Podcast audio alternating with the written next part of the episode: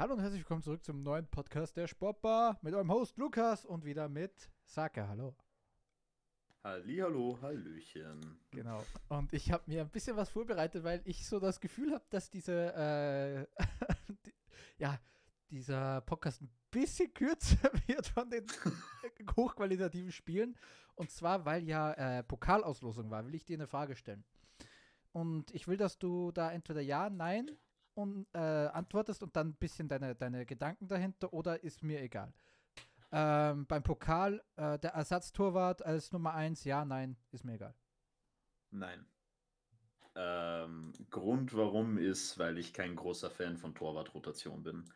Ich finde, wenn du einen Torwart hast, äh, dann hast du am besten eine feste Nummer 1, äh, auf das sich das Team immer verlassen kann. Der, denn denn äh, für, für mich ist halt der, der Torhüter das, das Herzstück jeder Defensive. Darum nein. Ja. Also du kannst ruhig falsch äh, sein, ich sag ja. Wow. für mich ist, äh, wenn ich äh, äh, Trainer wäre, dann gibt es für mich einen Ligatorwart und einen Pokaltorwart. Ganz einfach.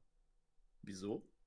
Einfach, es ist sehr schwierig, als zweiter Torhüter Einsatzzeiten zu bekommen. Du kannst äh, weil bei allen anderen Positionen auf dem Feld kannst du jeder, äh, immer, immer meistens rotieren oder einwechseln und beim Torhüter passiert das halt nicht. Und vor allem, wenn du einen jungen Keeper hast, den du ein bisschen aufbauen kannst, den du äh, äh Chancen äh, gibst im, im Profibereich, hau ich ihn rein. Und, und ich ändere das auch. Also ich spiele auch mit der Nummer 1, wenn es dann gegen den Erstligisten geht. Äh, mit der, mit der Nummer 2, mit dem Pokal. Das ist halt der Pokaltorwart. Das ist sein äh, sein äh, Bewerb und wenn er das gewinnt, hat er maßgeblichen Anteil daran. Und so sehe ich das halt. Die, die, die Sache ist, ähm, also ich kann mich zumindest an einen Fall erinnern, in dem das wirklich gut funktioniert hat. Das war 2015 Barcelona, wo die ja mit Bravo und Ter Stegen gespielt haben. Ter Stegen alle, also alle Cup-Spiele, wirklich Champions League und äh, äh, äh, wer, ist, wer ist denn der, der spanische Cup nochmal? Äh, Copa del Rey. Copa del Rey. Copa del Rey. Genau äh, gemacht und Bravo hat La Liga gespielt. Da hat es wirklich gut funktioniert und das, das, ist auch basically das Model, äh, nach dem du gehst, weil Bravo war ja der ältere, erfahrenere Torhüter, deswegen war der Junge. Aber ich bin ganz ehrlich, einen jungen Torhüter verleihe ich lieber und gebe dem dann einfach 100% Spielzeit bei einem anderen Verein. Mhm. Also, ja. Wobei ich, wobei ich mir sogar ähm, äh, lieber wünschen würde, der, der junge Spieler macht äh, Liga und der, der ältere, erfahrene Spieler, Torhüter, macht die Pokalspiele. Das verstehe ich. Ähm, weil beim, beim jungen Torhüter ist es halt, ist es halt blöd, vor allem wenn es um so eine mhm. wenn es so eine richtige Drucksituation ist, äh, wo ein Fehler wirklich ausscheiden, Leben und oh, Tod ja, bedeuten kann für den la, Verein. Lass ins Elfmeterschießen gehen zum Beispiel. Alleine das für einen jungen Torhüter äh, kann, kann äh, Karriere ruinieren. Ja, ja, kann sie wirklich. Das, das stimmt natürlich. Hm. Oder du bist halt David De Gea und ja. hältst trotzdem keinen. Ja, nee. Es, und dann selber noch verschießen auch. Natürlich. ja. Legendär, legendäres EL-Finale. Ja. Ich habe alle 22 Elfmeter live gesehen. Ich auch, ich auch. Nee, aber wie gesagt, ich, ich, ich finde es halt auch irgendwo ein bisschen. Das, das ist für mich auch so ein bisschen der, der Appeal des Pokals, einfach, dass man einen zweiten Torhüter sieht. Das, das hat mich immer das ist immer schon was, das mich als kleiner Junge gefreut hat und mich immer noch freut, wenn ich dann sehe, dass die Nummer 2 da starten darf. Aber wenn du es anders siehst, siehst du es anders. Also ich bin, ich habe natürlich wohl ein bisschen übertrieben. Ja, ich, ich bin jetzt nicht wirklich kategorischer Feind davon. Ich finde, es gibt sicher Situationen, in denen das okay ist. Ähm, aber für mich, wie gesagt, Torhüter ist Herzstück der Defensive. Ja. Da will ich eine, eine. Also ich, ich mag es generell nicht, wenn Trainer zu viel an der Defensive verändern. Ja, same. Das, das, weil eine, eine Defensive ist wirklich so viel Eingespieltheit und Verständnis von deinem Partner, vor allem innen. Da, da, da, da will ich, da, da will ich Struktur sehen, konstant sehen. Mhm. Fair. Ah, und diesen Spieltag haben wir nur konstant schlechte Spiele. Ja, jetzt, müssen, jetzt, jetzt, können wir uns leider nicht mehr davor drücken. Jetzt müssen wir rein. Mit, okay. Willst du, willst du die, die schlechten Spiele aus dem Weg räumen oder, oder schön mit einem Banger starten und mit einem Banger aufhören? Wir, wir starten mit einem Bang und hören mit einem Bang auf. Schön.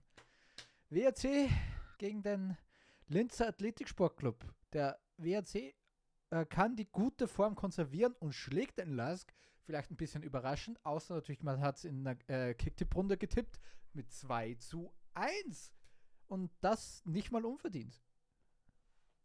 Nein, ich würde sogar sagen, verdient insgesamt. Der WRC äh, hat sich gut präsentiert, meiner Meinung nach. Auch wenn die ersten 27 Minuten recht schwierig waren. Denn für, für mich steht dieses Spiel, und das werde ich jetzt schon mal vorwegnehmen, und du kannst ja gleich deinen Senf dazugeben.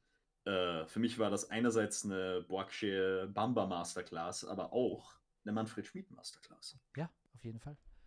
Der hat ja sehr früh gewechselt, äh, zweimal. Samson Tijani, der in den letzten Wochen nicht gut war, ja auch ein Tor verschuldet hat äh, letzte Woche, für ihn Camaro Leitgeb und Scott Kennedy ging raus und Lukas Ibertsberger ging äh, rein. Ähm, sein erstes Bundesligaspiel für die Wölfe. Davor ähm, und beziehungsweise man sieht auch die, die ganz klare Handschrift von Manfred Schmid. Ich weiß nicht, ob du das gesehen hast, so ein erster Angriff nach einem Freistoß. Baumgartner spielt ihn auf Borgschi, der lässt ihn klatschen auf Altunaschwili und der spielt sofort in den Lauf von Bamba. Der trifft auch, aber war im Abseits mit vier, vier, vier Pässen sofort die ganze und eine der besten Defensiven der Liga ausgenommen. Und äh, Taloverov spielte, glaube ich, auch nur, weil Lukeneder gesperrt war. Äh, der hat übrigens Maxi hinten auf, auf dem Trikot stehen. Und auch da das äh, 1 zu 0 ging wieder, ging auch richtig schnell. Äh, Rieder auf Boakshi, der lässt so und der spielt sofort mit einem Kontakt auf Bamba und der Abschluss war wieder Weltklasse. Sein fünftes Saisontor, wenn man den Pokal dazu rechnet, hat er sieben Pflichtspieltore schon. Also generell die äh, Boakshi und Bamba verstehen sich blind. Dass, also die können noch richtig Freude bereiten und noch richtig die Liga terrorisieren. Ja, es ist halt wirklich, es ist wirklich großartig, vor allem weil die beiden im Prinzip auswechselbar sind. Du weißt, wenn, wenn Boakshi das eine macht, macht Bamba die Rolle des anderen. Wenn Bamba das eine macht, macht Boakshi die Rolle des anderen. Du kommst mit beiden so schnell in die Tiefe. Es ist egal, wer schießt. Es, ist, es sind beide verdammt stark im Abschluss. Jeder, jeder lange Ball vom BRC, der relativ gut kommt, ist eine Gefahr. Ja. Einfach weil die beiden wirklich auch unglaublich schnell sind. Die, die, die, die sind für mich fast, äh, also in, in manchen Aspekten wirklich fast wie Spiegelbilder. Natürlich, der eine kann das an, eine ein bisschen besser. Für mich ist Bamba besser im 1 gegen 1. Bo äh, dafür ein äh, bisschen schneller, tendenziell ein bisschen technisch stärker. Aber wirklich, wie, wie sich die beiden spiegeln und dass das eben so gut funktioniert in diesem Doppelsturm, finde ich, find ich absolut bemerkenswert. Und du hast, du hast gerade diese erste Kombination angesprochen. Und was ich halt da sagen würde, ist auch, ist, du, du hast gesehen, wie diese Kombination auf dem Trainingsplatz einstudiert war. Ja. Denn noch bevor überhaupt dieser, dieser erste, äh, dieser, der, der Freistoß ausgeführt wird, läuft äh, Boakche schon, äh, nee, äh, Entschuldigung, startet Bamba, ja, so, so, so ähnlich sind sie beiden. Ja. startet Bamba nämlich schon in äh, diesen, diesen Lauf, um sich in Position zu bringen, um dann in die Tiefe zu laufen.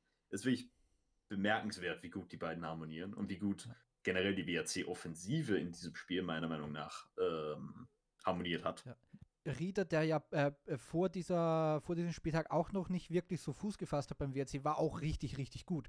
96% Passquote, Tor, hat äh, das erste Tor mit vorbereitet und generell auch, ich bin, wer mich kennt, weiß, ich bin äh, Sacker für äh, Sturmduos und Bamba Boakshi ist, und da muss ich halt ganz fair sagen, das beste Sturmduo der Liga momentan. Also, weil Sturm hat ja nicht wirklich ein Sturmduo, das zusammenhält, aber das ist absolut das Beste. Ja, gehe ich mit. Also die beiden machen wirklich ungeheuren Spaß. Aber um nicht nur den WRC zu loben, auch der Lask macht ein technisch wirklich starkes Spiel. Und das ist meiner Meinung nach auch der, der Appeal von diesem Spiel gewesen, denn beide Mannschaften haben wirklich versucht, Lösungen zu finden. Da war nicht, das war nicht sinnloses Herumge äh, Herumgedresche mit dem Ball, einfach mal einen langen Ball schlagen, schauen, was passiert, auf zweiten Ball spekulieren. Nein, da war wirklich Hand und Fuß hinter jeder Kombination und der Lask kommt auch früh zu guten Chancen. Äh, am besten ist da wahrscheinlich die Bello, die Bello-Chance, ja. äh, wo er, wo ich sagen muss, äh, da trifft eine, da trifft Kennedy eine interessante Entscheidung. Denn anstatt auch nur einen Meter Weg auf Bello zu, zu schließen, deckt er wirklich nur Ljubicic und diesen Pass auf Ljubicic. Und auch wenn der dann eben verschießt, Also, das ist ein sehr unkonventionelles Verteidigen, ja. weil es ist halt basically das ganze Tor offen. Ja, fair. Aber ich glaube, ich glaub, Kennedy hat damit spekuliert, okay, das ist ein Außenverteidiger, ich bin nicht so schnell wie der und hat halt gehofft.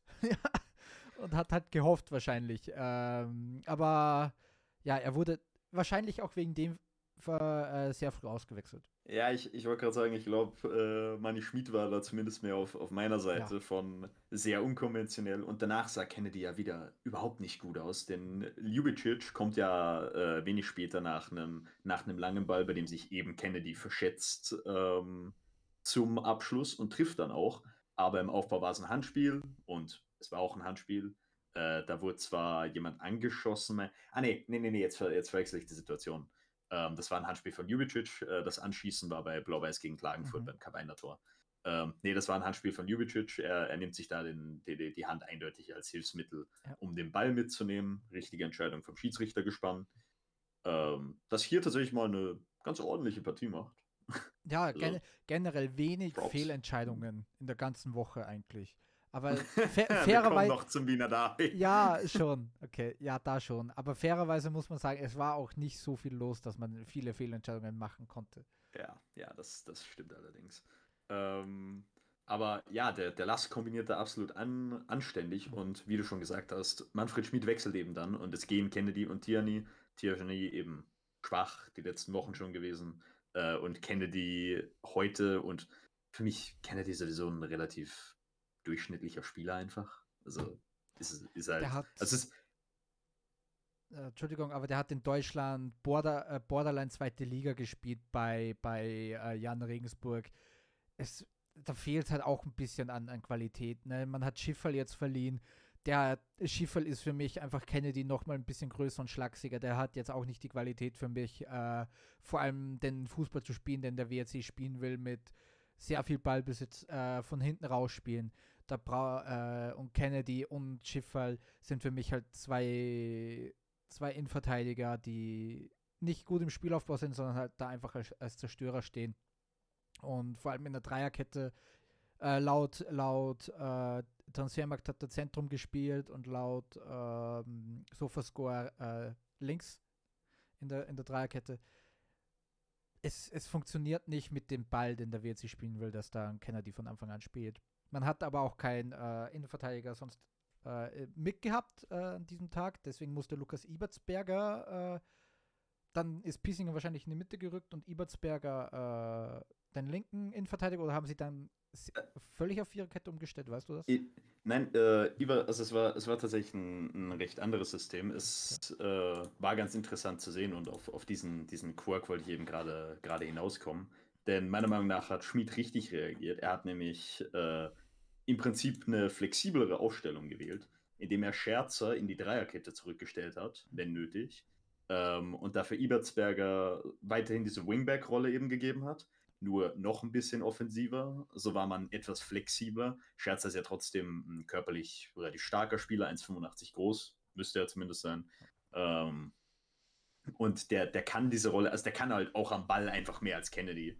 Und ich bin nicht mal großer Jonathan Scherzer-Fan, muss ich nee, dazu sagen. Aber das ist äh, auch noch wieder eine, eine große, große ähm, Attribute, eine große Fähigkeit, die Schmied hat. Spieler, die zuvor nicht wirklich performt haben, wieder richtig gut zu machen. Also äh, Scherzer, Nikolas Veratschnik zähle ich als Beispiel, wo der letzte Saison war und jetzt ist unter, unter äh, Manfred Schmid. Letzte, äh, bei, den, bei der Austria war das mit Fitz zum Beispiel der Fall. Der hat einfach diese, diese Fähigkeit, Spieler, die natürlich Potenzial haben, dieses Potenzial auch rauszukitzeln, ihnen Selbstvertrauen zu geben. Wenn man sich letzte Saison anguckt, das Vertrauen von Veracik wurde, das Selbstvertrauen wurde angezündet und jetzt ist er überall auf dem Feld, auch defensiv, richtig, richtig gut. Ja, und ich, ich würde sogar weiterhin sagen, ähm, obwohl Veratschnik später im Spiel noch eine rote Karte bekommen hat, das, das können wir ja schon mal vorwegnehmen, mehr oder weniger, er war für mich trotzdem ein, also ich, ich, das schmälert für mich überhaupt nicht seine Leistung. Er war, er war richtig gut wieder. Und wo Veratschnik das gerade gesagt, wo der letztes Jahr noch war, und äh, da, das, das ist halt kein Vergleich gewesen. Also teilweise der WRC wirklich eine, eine transformierte Mannschaft mittlerweile. Ja, absolut. Und man wird, äh, Tishani wird äh, für, äh, wahrscheinlich eine Pause bekommen, denn Mario Lightgate kam auch rein und brachte 22 von 23 Pässen an den Mann. Also großartig, einfach eine, eine brutale Mannschaftsleistung, aber man hat am Ende fast wieder mit dem Arsch eingerissen, aber ich möchte vorher noch äh, kurz aufs 2 zu 0 eingehen. Das erzieht Florian Rieder mit freundlicher Hil Mithilfe vom Tobias Laval, dem der Ball halt, ja, durch die Beine rutscht. Erste Saisontor von Florian Rieder. Erste in Debüt von Lukas Ibertsberger, gleich seine erste Torbeteiligung äh, mit dem Assist. Und man muss sagen, ja, der, das Tor geht auf Laval, aber ja, der Junge darf sich da keinen Kopf machen. Der hat, glaube ich, äh, das ist das ähm, achte, der, der neunte Spieltag. Der hat acht Spieltage vor überragend gespielt, plus das eine Europa League-Spiel gegen Liverpool. Der darf sich darüber jetzt keinen Kopf machen. Das ist ein dummer Fehler. Er ist passiert, ja. Er war spielentscheidend, ja. Aber er sollte sich die, die Sample Size der anderen Spieltage äh, zugute führen und das wieder abschütteln. Ja, also wenn du mich jetzt fragen würdest, äh, aus dem Stand heraus, wirklich, wer war der beste Torhüter bis jetzt in der Saison, dann hätte ich wahrscheinlich Laval gesagt.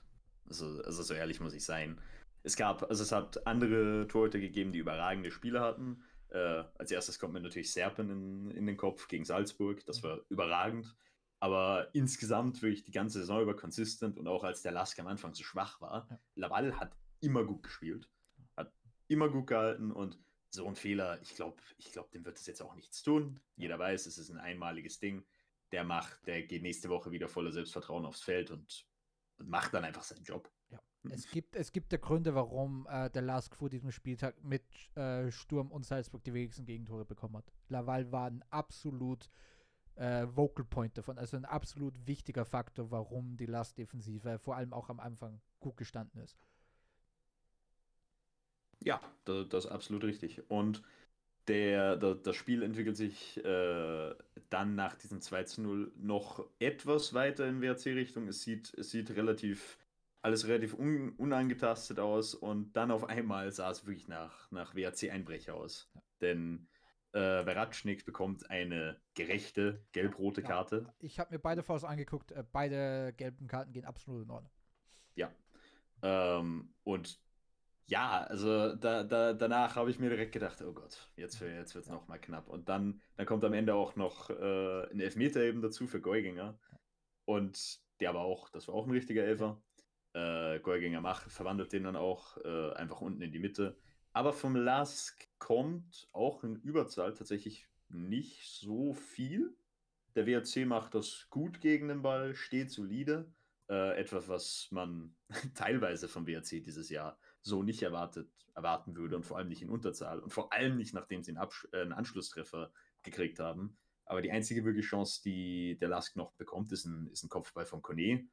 Der ja. kommt aber nicht wirklich gut aufs Tor. Mhm. Und man hält diese drei, man hält, behält diese drei Punkte in Wolfsberg und das war, glaube ich, verdammt wichtig. Das war brutal wichtig auch, ja. Ein bisschen, auch ein bisschen Druck vom Kessel, wie gesagt. Der Wolfsberger, wie wir schon letzte Woche gesagt haben, der Wolfsberger äh, Saisonstart war nicht perfekt, war aber auch nicht schlecht. Eher so, ja, Mittelmaß, aber mit diesem Sieg hat man sich halt richtig Befreiung gegeben, richtig gezeigt, man kann mit fast jeder Mannschaft mithalten in dieser Saison, wahrscheinlich auch mit jeder. Man spielt brutal guten Fußball und generell die Schmied, äh, typischer Schmiedball. Äh, was ich dich noch fragen wollte, hast du gesehen, wie das äh, der WRC dann geklärt hat in Unterzahl? Weil ich, ich könnte mir vorstellen, dass äh, die dann auf Viererkette umgestellt haben mit Veratschnik weg, weil das würde halt auch passen, ne? Scherzer, äh, Ibertsberger machen die Außenverteidiger, Piesinger, Baumgartner Innenverteidigung, weil ja eigentlich nur in Anführungszeichen der Wingback weggefallen ist. Ah, die Sache ist, so sehr ich es wahrscheinlich hätte tun sollen, ähm, ich habe weiterhin, also so, so, sehr ich wahrscheinlich auf Einzelspiel hätte äh, schalten sollen, ich habe weiterhin Konferenz geschaut und es war halt, es war halt eine Dreierkonferenz, da habe ich dann, da hat man dann nicht so viel unbedingt gesehen vom, vom BRC vor allem, weil sie teilweise trotz Stand 0 zu 4 immer noch auf Salzburg geschaltet haben. Wo ich mir auch denke, der herzlichen Glückwunsch, wirklich. Mhm. Äh, und es wurde eben auch viel Blau-Weiß gezeigt. Darum, aber wenn ich Manfred Schmid einschätzen kann, und meiner Meinung nach kann ich das relativ gut, ähm, würde ich sagen, ist, äh, der WRC hat wahrscheinlich in einer, in einer Art 5-3-1 ungefähr verteidigt. Ähm, oder also zu, zumindest mit einer, mit einer, mit irgendeiner Art von 5-3 äh, wird, wird man versucht haben, äh, den Lask wegzuhalten. Denn es ist relativ typisch für, für Manfred Schmid einfach zu sagen, oh, wir, wir sind in Führung, wir sind in Unterzahl, okay, einfach hinten zumauern, zumachen, weg mit dem Ding, äh, wenn es geht, irgendwie einen Konter fahren, sonst wirklich einfach zu, zu, zu, zu, zu. Mhm. Und das würde ich mir zumindest vorstellen, aber ich kann es dir leider auch nicht genau okay. sagen. Okay. Ja, Manfred Schmid selber sieht auch noch rot in das drei, drei, Minuten nach Veratschnik, weil er sich sehr lautstark über den Foul aufgeregt hat. Das, das, das ist auch eine unglaublich, äh, eine unglaublich Manfred Schmiedartige rote Karte. Das war einfach, das war einfach das war ein Foul. Foul. Und, er, und er sprintet aufs Spielfeld und regt sich sehr lautstark ja. auf. Ja. Und also, ähm, ich will es natürlich nicht wieder, also ich will es wirklich nicht jede Woche machen, weil das Kapitel ist zu, aber sehr viele Michael Wimmer-Verteidiger ähm, halten sich auch an, an, an der, der Emotionalität von Michael Wimmer fest und dass er so ein emotionaler Trainer ist und wie viel der an der Seitenlinie macht. Und das wurde auch gestern im ORF gelobt. Und ja, Michael Wimmer macht das viel. Aber alter Manfred Schmid macht. Manfred Schmid macht das auch. Also wie, hast du gesehen, wie der nach dem Spiel einfach ge, äh, gejubelt ja, hat? Ja, ja. Ich glaube, also gefühlt hat der, äh, gefühlt, ich will es jetzt nicht so ausdrücken, aber der hätte er, ich glaube, in seinen Träumen wäre am liebsten zum Schiedsrichter gegangen und hätte ihm und hätte den äh, hätte, hätte ihm noch ein paar Worte gewidmet. Ja. Hat es aber dann nicht getan. Und auf, auf äh, Lask Seite richtig bitter, äh, Sascha Horvath hat seine fünfte Gelbe gesehen, wird fehlen im nächsten Spiel gegen äh, fuck. ähm, kann es dir gleich sagen. Ups, Der Alltag. Alltag, ja genau. Habe ich gleich gewusst. Brauchte ich keine Hilfe dafür. Ist natürlich mega bitter. Der hat eine super Saison gespielt bis jetzt. Und ja, ich kann mir vorstellen, dass sie umstellen und Schulu zurückrücken wird. Dafür spielt Kone von Anfang an. Meine These.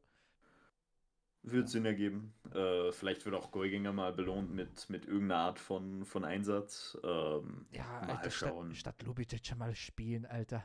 Also bitte. Ja, ja eigentlich, eigentlich schon. Weil, also auch wenn ich letzte Woche Juricic gelobt habe, diese Woche war es halt wieder so, naja.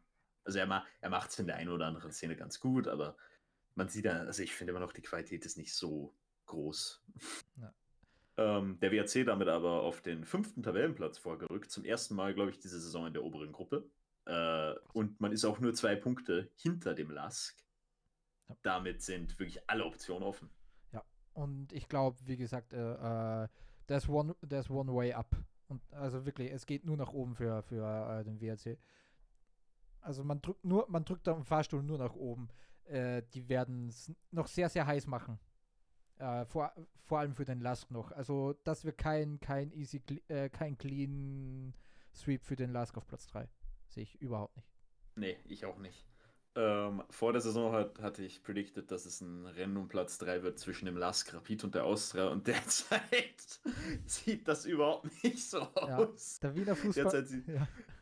Äh, ja, Wiener Fußball brennt mal wieder. Es ist, es ist Österreich im 21. Jahrhundert. Also der, derzeit sieht es mehr aus wie ein Rennen um Platz 3 zwischen dem Lask, dem WRC und Hardberg. Hardberg ja. Wobei nach diesem Spieltag, Alter, ne, ne, ich will das nicht. Okay, also wie, wie, wie arbeiten wir uns jetzt vor? Also diese Partie, diese Partie ist ja zu.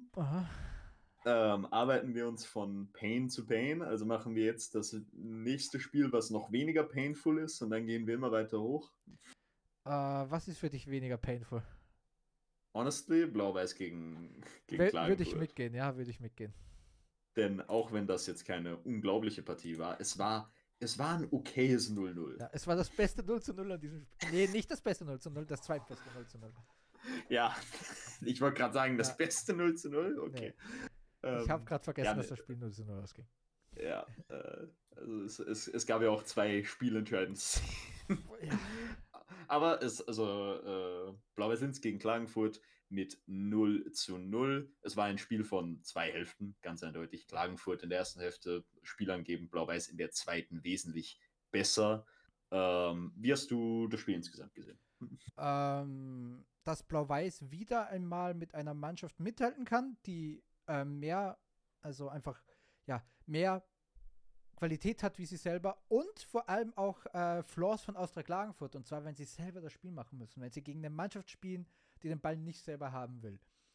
Du sie, man sieht bei Austria Klagenfurt, die spielen sehr gut gegen große Mannschaften und gegen klein, letzte, äh, letzte Woche gegen Lustenau. Äh, ja, das war schon. Und äh, halt an diesem Spieltag gegen Blau-Weiß, die auch es defensiv einfach wieder überragend machen.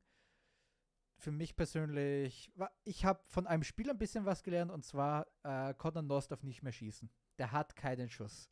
das, äh, das ist für mich so ein Einser-Vorbereiter, so ein Eins, äh, so ein richtiger Spielmacher. Aber lasst, überlasst das Schießen Ronny Walde und Mensa. Denn, Junge, das wird nichts mehr. Und bei Klagenfurt, ja, wie gesagt, es, es ist einfach, es ist einfach noch, es gibt einfach da noch ein paar spielerische Flaws, wenn man selber mit dem Ball umgehen muss. Aber sonst wieder eigentlich ein solides Spiel von ihnen. Ja, also da bei, bei dieser insgesamten Einschätzung würde ich auf jeden Fall mitgehen. Ich würde auch mitgehen. Also Konanos ist ein wirklich elementarer Bestand, elementarer so mhm. Bestandteil von dieser Offensive, von diesem Dreiergespann. 100%. Aber Schießen. Nee. Äh. Das, ist, das, ist, halt, das ist halt wirklich harmlos. Also ja. es ist harmlos. Äh, wenn er die, diese, diese Halbposition passt perfekt, weil er da auch sehr, wie gesagt, sehr ins Offensivspiel mit eingebunden ist. Aber für mich persönlich äh, soll es der sein, der defensiver spielt, der Spielmacher, der Mensa und Ronnivaldo in Szene setzt. Ich glaube, da kann er richtig glänzen dabei. Ja, da würde ich mitgehen. Äh, die erste Halbzeit, wie gesagt, Klagenfurt für mich die überlegene Mannschaft. Äh, man findet immer wieder, man schafft es immer wieder, den Blau-Weißen Probleme mit Kawainer zu machen, der wieder ein gutes Spiel macht und auch die ganze Saison einfach schon gut ist.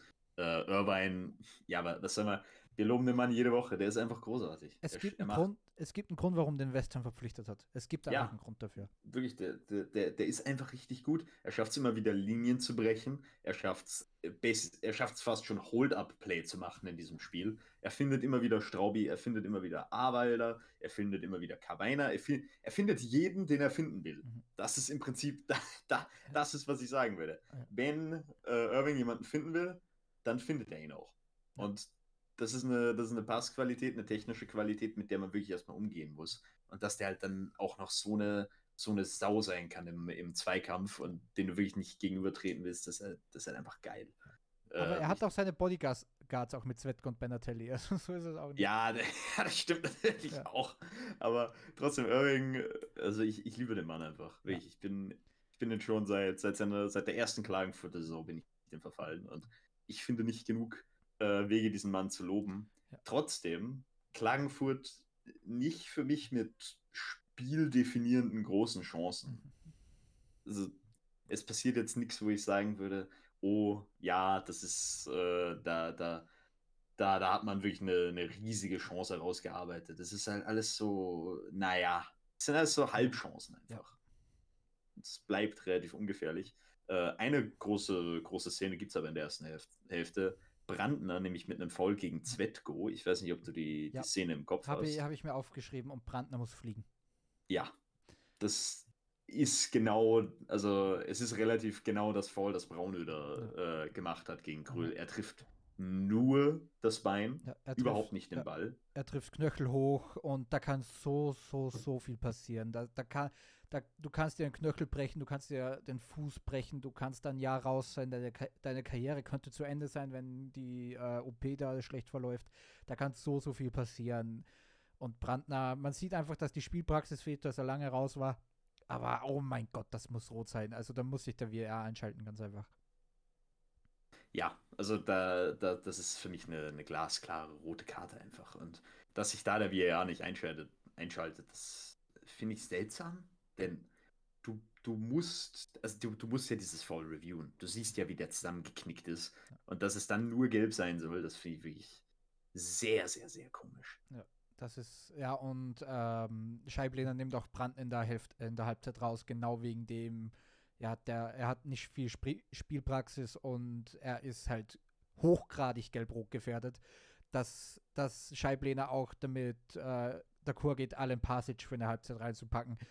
Äh, Koch war ja auf dem Feld, der spielt äh, äh, recht, äh, rechts in der Innenverteidigung von Anfang an und wurde natürlich dann vorgeschoben, weil Alan Pasic im, in, auf 6, nein, bitte nicht. Ähm, ja, also Brandner braucht halt wirklich noch so ein paar Spiele, um wirklich in die Spielpraxis zu kommen. Da hat, da hat er Glück und da hat auch Zvetko Glück, dass er nicht, nicht was heftig beschädigt ist. Absolut. Ähm, in Halbzeit 2 dreht sich aber dann die Spieldynamik. Und weißt du auch wieso? Äh, ich habe das Spiel äh, nicht, nicht ganz verfolgt. Ich habe es nicht mitbekommen. Ne? Okay, ich nämlich auch nicht. Und ich weiß auch nicht genau, warum es sich verändert hat. Denn äh, ganz ehrlich, aufstellungsmäßig, äh, taktisch gesehen, keine Veränderung.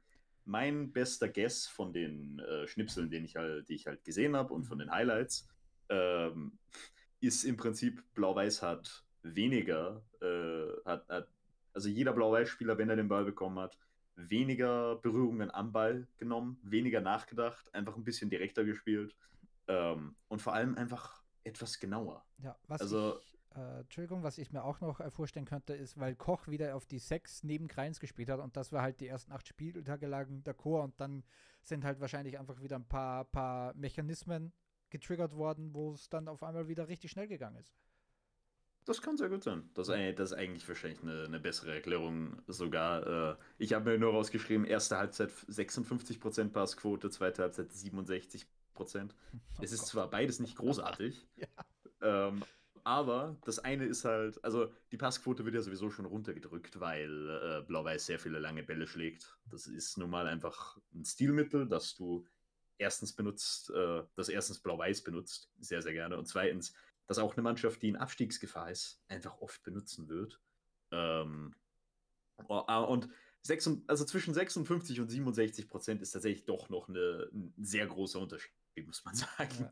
Also, egal was man will. Aber in äh, Blau-Weiß tritt tatsächlich immer mal wieder relativ gefährlich auf. Äh, und es ist mal wieder vor allem Ronny Waldo. Mhm. Denn, also, wie Ronny Waldo Wimmer nass gemacht hat. in dieser einen Szene, ja. wie er den Ball über ihn drüber legt. Ich finde es so schade, dass er da nicht getroffen hat. Das ist wirklich wunderschön. Das er, kriegt eine, er, er, kriegt einen langen Ball, er legt ihn dann wirklich toll über Wimmer drüber und dann, ah, dann schafft er es nicht, den Ball noch runterzudrücken. Geht drüber, ist ein schwieriger Abschluss, auch aus der Distanz. Äh, denn tendenziell schießt du wahrscheinlich einfach den Torhüter an. Ja. Aber Gott, das ist halt wieder technisch wunderbar. Und das ist auch nicht das einzige Mal, als Wimmer nass gemacht wurde. Ja. Denn nur ein paar Minuten später kommt Mensa und wird basically von Wimmer ins Ausgedrängt, legt ihn aber mit der Hacke noch an ihm vorbei. Ja. Und äh, das sind halt diese, diese, diese Turnover-Momente, die wirklich Spiele entscheiden können. Äh, aber dann, wie du vorhin gesagt hast, Noss. Schlechter erster Kontakt, Ball verspringt ihm, Getzos hat dadurch Zeit, die lange Ecke besser zuzumachen, den, den, ähm, die, den Abstand zu ihm zu verringern und dann muss er im Prinzip aufs kurze Eck schießen, denn sonst ist nun mal ein Bein dazwischen und dann ist es halt auch leicht für Menzel. Ja, äh, und es gibt wenige Spieler, die Wimmer so einkassiert haben wie Menzel und Ronivaldo an diesem Abend. Mm, ja, stimmt absolut. Ja, und bei Nos wahrscheinlich auch ähm, schlechter Erster. Ich glaube, der, der ist einfach äh, Panik vor dem Tor. Also mir kommt so vor. Da, da, da, da fängt es an, heiß-kalt bei ihm zu werden, wahrscheinlich die Hände schwitzen. Also so kommt es mir auf jeden Fall vor. Ja, ich, ich, was, was ich halt daran verrückt finde, so ein bisschen, ist, Pirkel und Gölles haben das halt überhaupt nicht. Also Pirkel und Gölles stellen sich vorm Tor wirklich richtig gut an, teilweise sogar. Und also Gölles hat in, hat in diesem Spiel äh, auch wieder einen großartigen Schuss. Pirkel hat ja vor ein paar Spieltagen noch ein, noch ein großartiges ja. Tor gemacht. Und Pirkel hätte ja wieder die große Chance, wo ihn Mara aber dann abgritscht noch, kurz, äh, kurz vor dem Torschuss. Was, ja, ich, was ich mir da einfach vorstellen kann, weißt du, äh, Defensivspieler haben oftmals auch so eine bisschen eine, eine ähm, F-It, äh, F-Wort-Einstellung, ähm, so, ja, schei einfach so eine Scheiß drauf Aufstellung, so eine, so eine, ähm, ja, Skrupellosigkeit einfach im Spiel, was du als Verteidiger irgendwo auch haben musst und dann, und die, die kommen halt nicht ins Schwitzen, weil wenn, die, wenn ein Verteidiger ins Schwitzen kommt, dann hast du, dann kriegst du fünf Tore pro Spiel. Dass da einfach diese, diese Abgeklärtheit, diese Abgebrühtheit, äh, weil Pirkel hat, äh, soweit ich weiß, in seiner Karriere auch hin und wieder mal innen verteidigt, Gölles wahrscheinlich auch. Ich glaube, dass einfach diese, diese ähm, generelle defensive Ruhe, die du brauchst für diese Position, einfach mit im Spiel. Ja, das kann man wohl so sagen. Eine spielentscheidende Szene gibt es danach wohl noch, mhm. äh, außer du hast noch eine, und das wäre ein Gegenstoß der Klagenfurter, da, äh, Blau-Weiß Linz mit einer Ecke, daraufhin Klagenfurt mit einer, äh, mal ausnahmsweise mit viel Platz vor sich.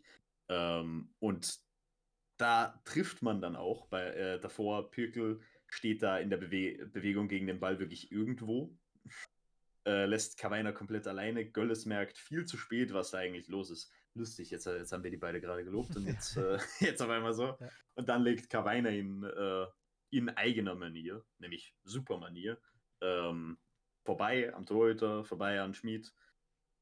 Aber es war davor ein Handspiel und äh, ich habe von ein paar Leuten, ich glaube, Peter Parkut hat sich wieder aufgeregt. Ja. Peter Parkut regt sich je, jede Woche Natürlich, auf, das ist erwartbar.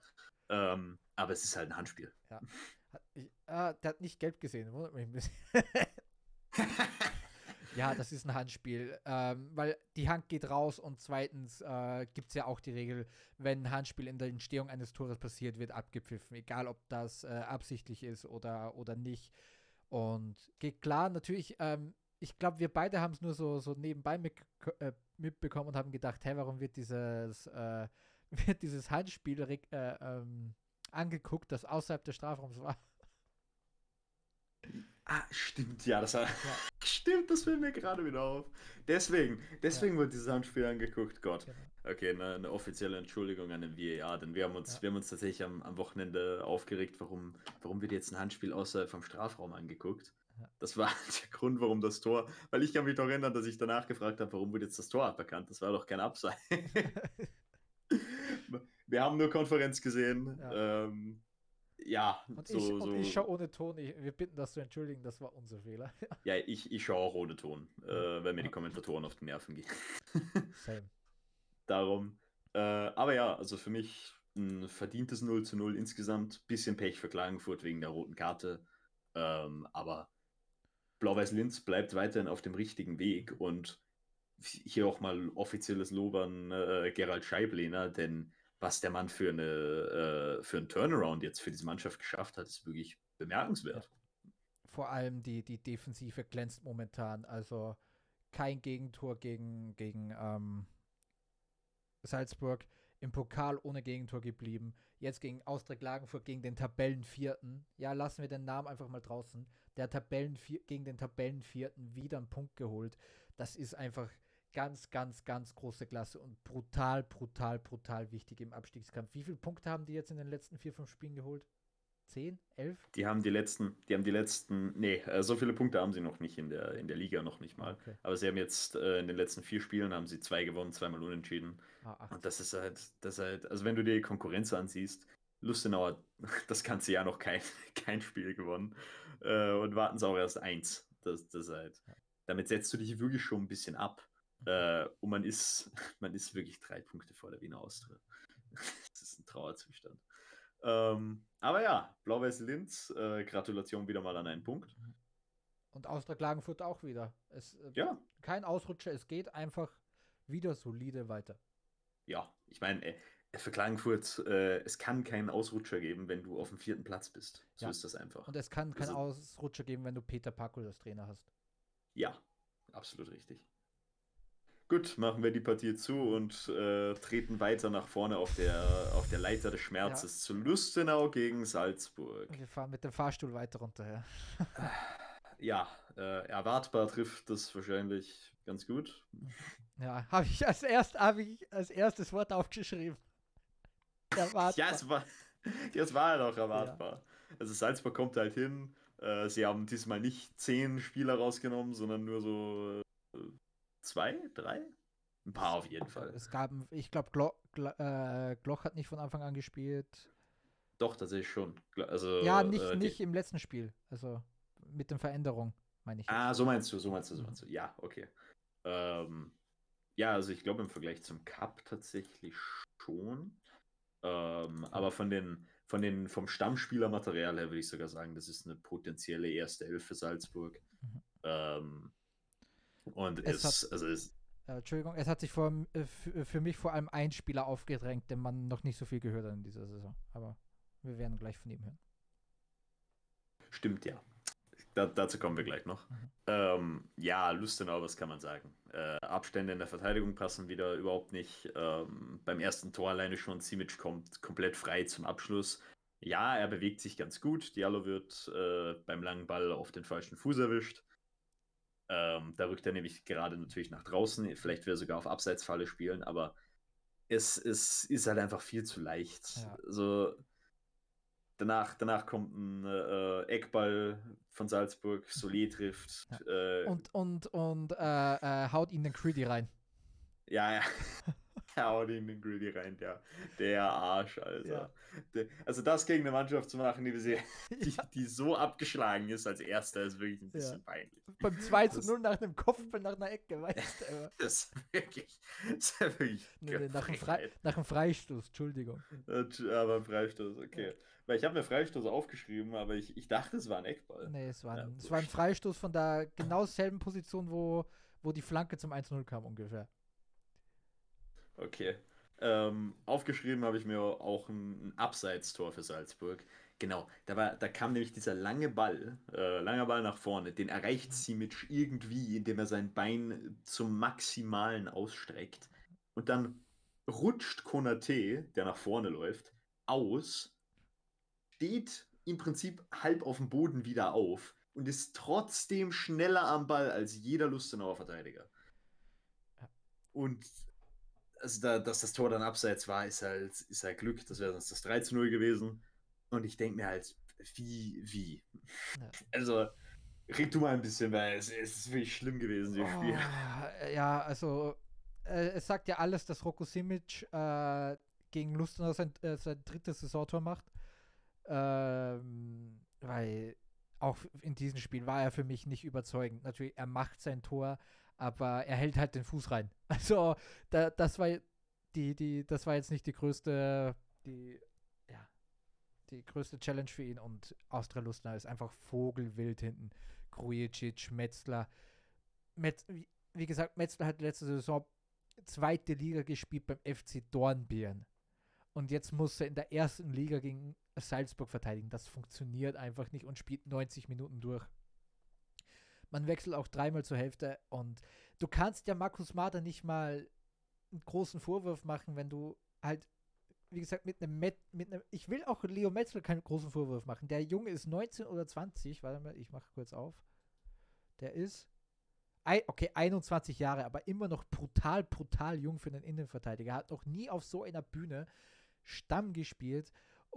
Und Markus Marder muss aus, aus, aus Chicken Shit Chicken Salad momentan machen und es funktioniert einfach nicht, aber er hat das Backing anscheinend von der sportlichen Führung. Und das ist das absolut richtige Signal. Und dann bringst du halt, ja, er wechselt Krujicic zur Halbzeit aus und bringt Boris Moltenis, der in dieser Saison auch alles getan hat, außer zu glänzen bis jetzt. Also, den haben sie ja von Wisla Krakow geholt. Und die sind zweit, äh, äh, zweitklassig in, in, in Polen. Und man sieht, dass er dann nicht viel dazu beigetragen hat, ähm, dass sie Erstliga spielen. Oder spielen sie wieder Erste Liga? Warte mal. Könnt mich auch, nee, spielen, spielen Zweite Liga. Okay, ich habe mich nicht ins Fettnäpfchen gesetzt. Gut. Da ist vor allem in der Defensive, es ist einfach vogelwild, ohne irgendeine richtige, ja, einfach ohne, ohne kompakt. Man ist nicht kompakt und gegen, gegen Salzburg ist das halt doppelt und dreifach so schwer. Man sieht es auch beim 3 zu 0. Eine schlechte Flanke von Terzic kommt zu dem völlig freien Dedic und der spielt auf dem völlig freien Konate, weil die, die Verteidigung einfach nur läuft. Die läuft einfach nur. Die, die, die reagiert nicht, die agiert fast nicht mal. Das ist halt wirklich agieren auf dem, auf dem kleinsten Niveau, was es gibt. Und dann macht der Konate das 3 zu 0 ganz easy rein. Und ich kann auch das 4 zu 0 gleich machen. Ja, Oskar Glauch kriegt einen Ball von Gunnar Duart und der kann da durch, der kann, der kann 20 Meter laufen, ohne, ohne wirklich einen Ansatz, eine, das, ein Ansatz einer, einer Drucksituation, dass ihn irgendjemand Druck macht. Äh, Boris Moltenis, um statt den Ball zu blocken, er, er, ich weiß nicht, ob du die Kamera von hinten gesehen hast, aber Multenis streckt nicht mal den Fuß raus. Der bleibt einfach stehen. Also der, der blockt zwar mit dem Körper, aber der bleibt stehen, da geht der Fuß nicht, nicht raus, denn der Ball wäre so, so leicht zu blocken gewesen. Und ja, also Lustenau, das äh, ja. Rabenschwarz sieht das aus. Ver, ver, vergiss im Übrigen nicht, Grujic beim, beim dritten Tor tritt einfach eiskalt am Ball vorbei. Oh Gott, das habe ich nicht mal gesehen. Das, ja, der, nee, der, der hat noch am Ball vorbeigetreten. Also er, er hat ihn so halb erwischt, aber er, er hat ihn einfach nicht rausbekommen. Und es sieht halt, es sieht halt alles unglaublich unglücklich aus, was auch immer Lustenau hinten machen will. Es funktioniert überhaupt nicht. Aber trotzdem würde ich sagen, wir haben letzte Woche haben wir Lustenau noch gelobt, dafür, wie sie gegen Klagenfurt gespielt haben in der zweiten Halbzeit. Das würde ich weiterhin beibehalten. Sie sind im Cup aufgestiegen, dass halt jetzt Salzburg kommt. Ja, ist, ist halt un undankbar. Undankbar, genau. Das ist halt einfach auch undankbar. Und ich würde halt, äh, ich würde halt dazu sagen, ähm, bei Lustenau, weil wir, wir werden jetzt gleich noch zu einem anderen Spiel kommen äh, mit Wattens. Äh, Lustenau hat halt das, das Problem für Lustenau ist, man kann halt genau das, was Wattens tun kann, überhaupt nicht tun, denn egal was man über Wattens zu, äh, sagen kann, Wattens kann sich hinten reinstellen. Sie können das. Ja. Lustenau kann das halt genau überhaupt nicht, weil sie genau in diesen Stellen Mittelfeldspieler mit Defensivstärke und Defensivspieler die größten Schwächen haben. Ja. Deswegen kann Markus Mader auch nicht wirklich äh, coachen, oh, stellt euch hinten rein, macht hinten zu und dann greift die letzten fünf Minuten an. Das geht nun mal nicht, weil damit wirst du nur noch höher verlieren.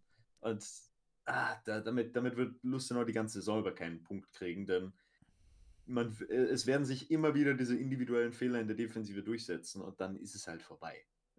Ja. Kannst, du, du hast vorhin gesagt, du, du, du kannst nicht Chicken Salad aus Chicken Shit machen und das ist genau das, das ist genau die unglaubliche Aufgabe für, für Markus Mader ich sehe gerade die nächsten zwei Spiele und äh, die könnten wirklich richtungsweisend dann werden. Rapid äh, in Lustenau und so wie Rapid sich diese Woche präsentiert hat, muss man und im Cup präsentiert hat gegen Gurten, mhm. kann man fast, also das könnte, weil äh, es ist ja nach dem Spiel ist wieder Länderspielpause. Gott verdammt, ist Länderspielpause. Nach dem Spiel ist wieder Länderspielpause und das könnte wirklich schon Endgame werden, so ein bisschen. Und dann kommt Blau-Weiß-Linz auswärts. Und boah, wenn da wieder null Punkte rausspringen. Dann sieht es halt richtig. Dann hast du halt nach an einen Punkt nach, äh, nach elf Spielen oder so, ne? Ja, dann ist, dann ist die Hälfte der Saison vorbei und du hast zwei Punkte. Ah, zwei haben sie Entschuldigung. Ja, das ist halt, das ist, das sieht wirklich sehr, sehr, sehr bitter aus. Und es wäre was, die, wie vierte Niederlage in Folge wären das überhaupt? Vierte? Die fünfte? Die 1, 2, 3, 4, 5, 6. Also wenn sie jetzt gegen Rapid verlieren, ist die siebte Niederlage hintereinander. Ai, ai, ai, und, und die beiden Punkte, die man sich ergattert hat, waren ja auch mehr als äh, glücklich. Ich meine, das war, das, der, der erste war dieses Comeback gegen äh, Hartberg. Ah, ja. äh, das erste in der Saison und das zweite war gegen den WRC, wo der WRC ähm, es nicht es nicht hingeschissen bekommen hat, den Ball über die Linie zu drücken bis, zum, bis zur 95. durch den Elfer. Ja. Ah, die hätten also, ja fast verloren gegen Lustenau. Ja. Gott, wie, wie, wie, sich, äh, wie sich alles immer so schnell ändern kann. Ja. Naja. Aber ja, ähm, wir kommen später noch zu Rapid. Lustenau, es wird langsam eng, aber äh, äh, man, wenn man wieder was Positives über Lustenau sagen will, Fans. Ja, die Fans läuft wieder, läuft, läuft wieder absolut super. Es ist wieder, das Stadion ist wieder rappelvoll, mhm. obwohl man jede Woche auf die Schnauze bekommt. Ja, ich glaube, halt das ist halt auch irgendwo, äh, ich glaube, die Lustenau-Fans, sie waren ja nie mit Erfolg äh, gesegnet und ich glaube, dass, ja, die bekommen zwei Jahre Bundesliga nach, nach glaube ich, 20 Jahren zweiter Liga. Ich glaube, die, die feiern gerade einfach nur. Ja, fair. Ähm, und wir hoffen, dass wir sie behalten dürfen. Ja. Denn meine Güte, wir wollen, wir sagen es jede Woche wieder, aber wir wollen den WSG Tirol langsam nicht mehr sehen. Und warum wir ihn nicht mehr sehen wollen, das haben sie uns gezeigt im nächsten schlimmen, schlimmen Spiel dieser Woche. Noch mehr Absturz als dieses Spiel Lustenau gegen Salzburg. Denn der WSG Tirol äh, rührt für 85 Minuten Beton an, greift für 5 Minuten an und verliert am Ende mit 1 zu 0 ja. gegen den SK Sturm Graz. Wie hast du das Spiel gesehen? Ich sage einfach nur die, die Passquoten von ähm, Tirol dir. Die haben 275 Pässe im Spiel gespielt. 55% davon sind angekommen. Also knapp ein bisschen mehr wie die Hälfte. Und das nach beiden Spielzeiten.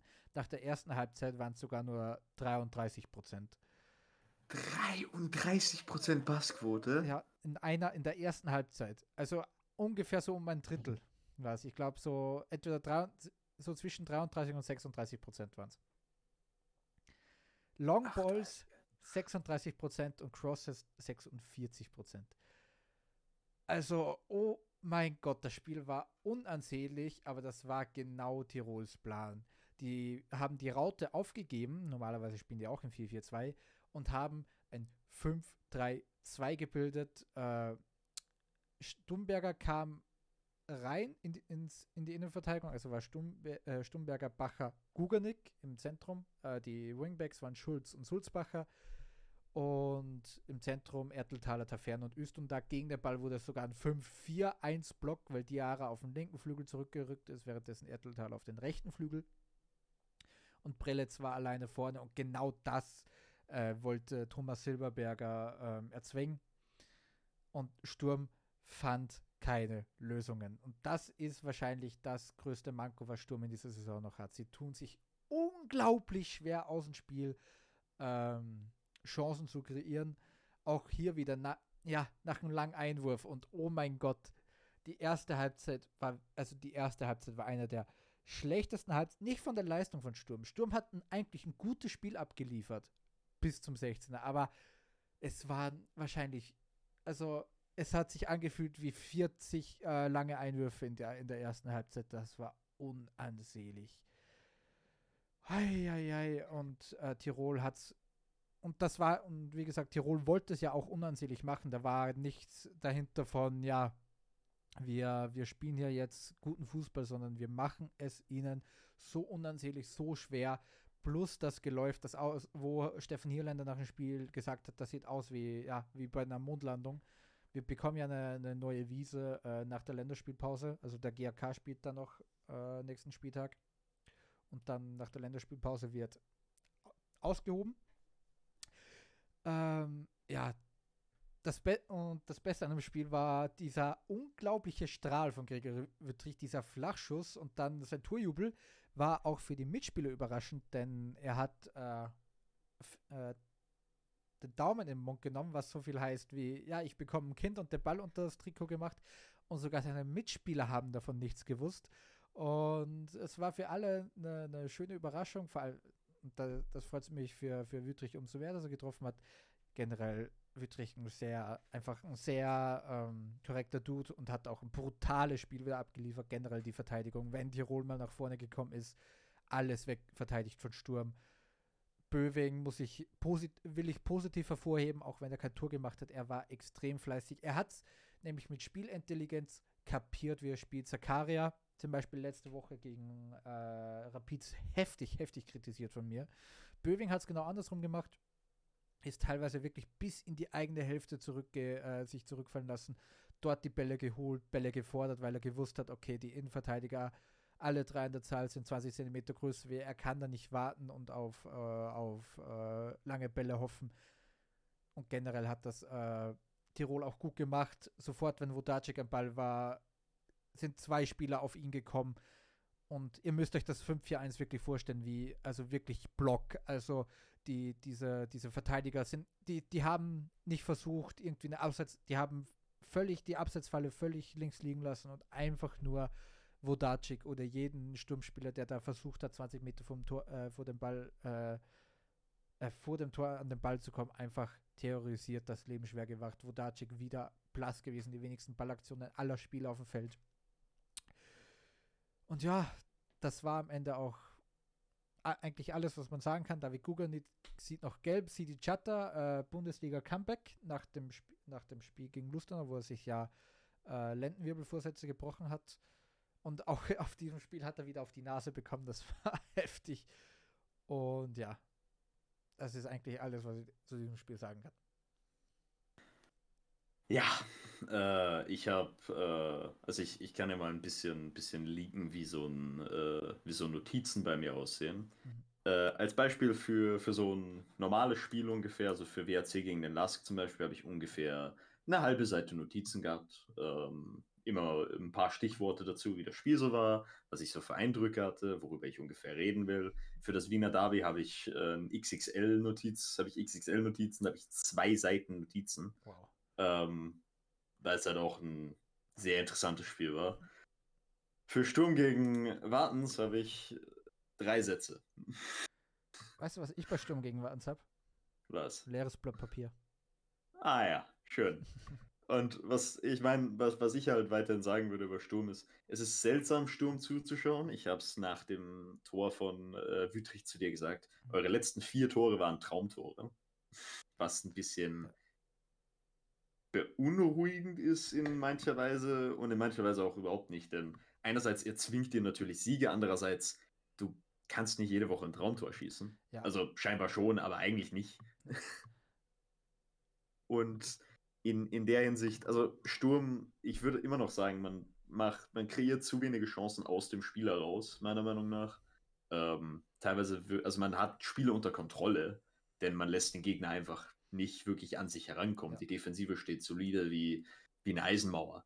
Aber du machst halt, also teilweise wirkt der Ball, der Ballbesitz so, als wäre er dafür da, ähm, den Gegner wegzuhalten und das Spiel zu konservieren und das Spiel offen zu halten und nicht so, als wäre er dafür da, einen Gegner unbedingt zurückzudrängen und in, Gefähr und in Gefahr zu bringen. Weißt du, wie ich meine? Ja, ja, man sieht, ja, man, oh, ich, ich stimme dir dazu 100% zu. Was ich wirklich sagen will, ist, man kennt der Sturm Graz die letzten Jahre einfach eine brutal effektive Kontermannschaft war und jetzt versuchen sie, und wenn man, und wenn sie halt Ballbesitzphasen versuchen, dann sieht das halt wirklich unkreativ as fuck aus.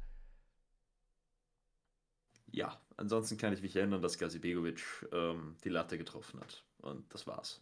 Das, das war alles. Da an, an mehr erinnere ich mich nicht. Mehr habe ich nicht zu sagen über das Spiel. Ja. Man kann ähm, auch über, über, über WSG nicht viel sagen. Die hatten nämlich nicht viele nein. Chancen, was auch, auch nicht der Plan war. Die haben dann in der 89 die Fünferkette aufgelöst, Viererkette. Das war halt genau der Plan. So lange wie möglich es geht, das 0 zu 0 zu halten und vielleicht in der, in, in der, in der fünf, äh, fünf Minuten Verend oder in der Nachspielzeit den Lucky Punch rauszuholen und vielleicht irgendwas zu holen gegen Sturm. Aber aufgrund wieder eines Sonntagsschuss von Gregory Wüttrich mit ein bisschen Glück, weil Stexer da, ja, den kann er halten, aber war, glaube ich, auch abgefälscht, war Pech. Wo du gesagt hast, vier Traumtore, ja, aber ich sag da das von, von ähm, Sakaria und war jetzt nicht äh, Kategorie Kitaschwili und auch nicht Kategorie Wüttrich. Also das war dann schon wieder ein bisschen anders. Hat also hat, ja. es, es hat trotzdem viel Glück und war ein sehr schönes Tor, aber es war halt nicht so dieser, diese, diese Einmaligkeit, was diese beiden Schüsse haben. Ja, da, da stimme ich dir zu. Äh, trotzdem ist es für mich halt nicht ein standardmäßiges Tor, was du dir halt, was man sich halt erarbeitet hat, was man sich erspielt hat. Es ist halt so, ja, ich, ich glaube, ich glaub, ich, man, man versteht, äh, was ich meine und stimmst mir auch zu darum. Sturm, Sturm braucht halt irgend, ja. also irgendein Element muss sich, glaube ich, finden. Irgendwie muss man sich vielleicht ein bisschen anders einstellen. Ja. Ähm, was ich, aber vielleicht schafft man es auch Woche für Woche, diese Siege rauszugrinden. Jetzt darfst du, Entschuldige. Kein Problem, warte mal kurz. Genau, ja, nee, was ich sagen wollte, ist, es hat dann besser ausgesehen, wo man dann halt Fusuili Teixeira und, und Shutter auf dem Platz hatte, weil das war halt einfach Speed. Da hatten sie ein bisschen Probleme, Tirol. Aber weil Brian Teixeira Selbstvertrauen einfach angezündet ist, Shutter keine Spielpraxis hat und Fusuini immer so ein bisschen äh, ist auf dem Platz, ist halt nicht viel rausgekommen. Und weil halt das fällt. Ich, ich hasse es, äh, das als Ausrede zu benutzen, aber wenn halt die Spieler schon sagen, es hat, und von beiden Seiten, es hat unglaublich gestört, dieser Platz. Und wenn man es gesehen hat, ja, also jeder, der mal Fußball gespielt hat oder generell Profisport, äh, ich habe nie Profisport betrieben, aber wenn du jemals Sport betrieben hast und das Geläuf ist immer das Wichtigste und wenn das halt nicht gut präpariert ist, kannst du es völlig vergessen. Ja, dann lass uns weitergehen. Mhm. Ähm, wir können es nicht mehr länger hinausrücken. Ja. Nein. Hartberg spielt äh, zu Hause 0 zu 0 gegen Alltag. Ja, das war's. Das, war's. das, war das, das war das ganze Spiel. Ich kann euch nichts darüber sagen. Ich kann, ich kann nichts darüber sagen. Also die, die, die, die, also ich habe ich hab eine, eine kleine Liste gemacht mit den drei ikonischsten, äh, mit den vier ikonischsten Dingen an diesem Spiel. Ähm, Nummer 4 ist äh, Diakite passt Beere an, nachdem Sallinger einen schlechten Pass spielt und dann geht der Ball fast ins Tor. Mhm. Nummer 3, ähm, Freistoß Hartberg, äh, Stojanovic äh, knallt mit Bova zusammen und der Ball geht an die Oberkante der Latte. Nummer 2, ähm, und da, das, das war äh, von den spielerischen Szenen her mein, mein Favorite auf jeden Fall. Äh, denn Diakite stolpert ihn, äh, stolpert den Ball in Guganik hinein. Äh, ne, in, in, in Gebauer hinein, Entschuldigung. In Gebauer hinein. Dann stolpert Gebauer den Ball zurück zu Diakite. Der schlägt dann eine Kerze und dann kommt Friese an den Ball und kontrolliert ihn perfekt. Aber es sah einfach so slapstick aus und war wirklich perfekt für dieses Spiel. Äh, und die ikonischste Sache an diesem Spiel ist äh, Roman Wallner. Ja, Das ist die Liste. das ist richtig, der Fußball-Auskenner. Das, das ist die Liste. Da, mehr mehr gibt es diesem Spiel nicht zu sagen. Roman Wallner war da. Mhm. Ja. Äh, kurze, ähm, kur kurze Quizfrage. Wie viele Torschüsse insgesamt von beiden Mannschaften gab es in diesem Spiel? Vier. 13. Okay. Schüsse. Shots. Shots on Target, also Torschüsse. Im gesamten Spiel gab es zwei. Ach du Scheiße. Wirklich, das war eine der schlechtesten Partien, die ich je. Ja. Und ich, ich, ich hätte, also ich hätte das fast im Einzelspiel gesehen. Ja. Ich hätte es fast im Einzelspiel geschaut. Und letztlich war es eine Konferenz mit diesem grauenhaften Buttonspiel. das war ja auch nicht besser. Also das war Also, keine, es war best- ja, Es, Ja, es ja. war besser, aber nur weil das hier wirklich ein. Also das, das war ungefähr so gut wie, wie, wie ein brennendes Krankenhaus. Ja. Wirklich.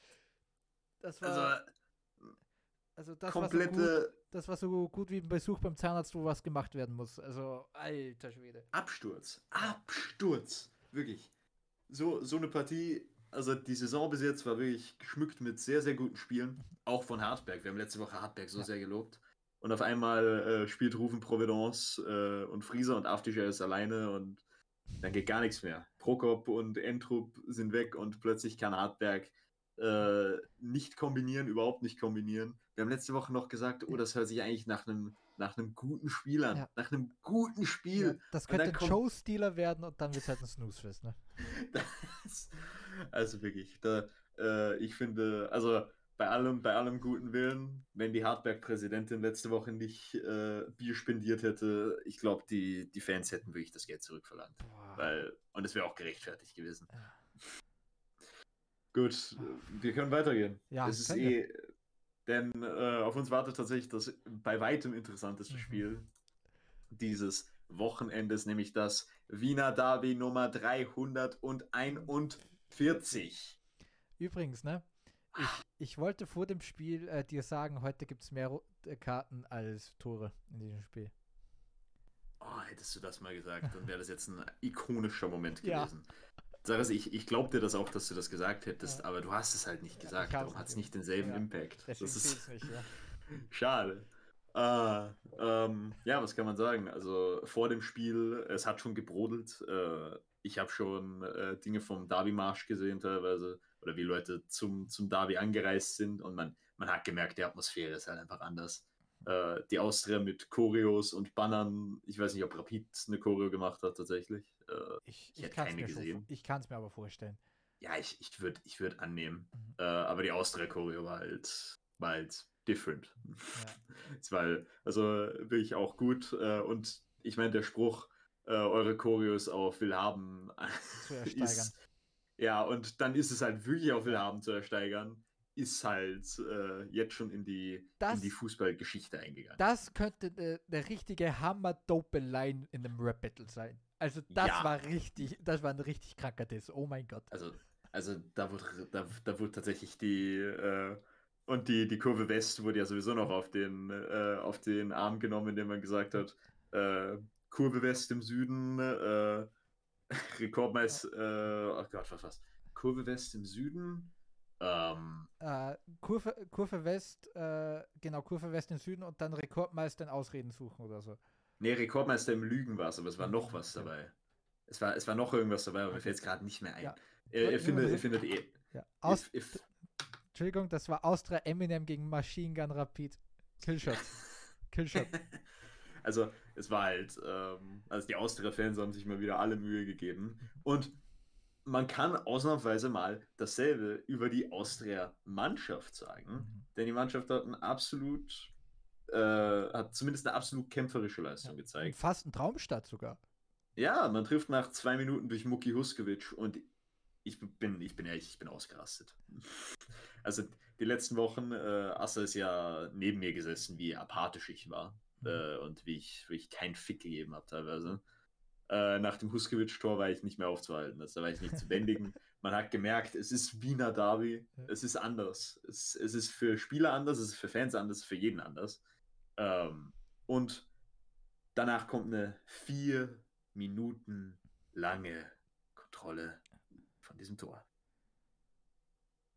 Weil Andi Gruber ganz knapp mit dem Kopf den Ball touchiert hat, mit dem, ja, darum äh, Huskovic im Abseits gewesen ist.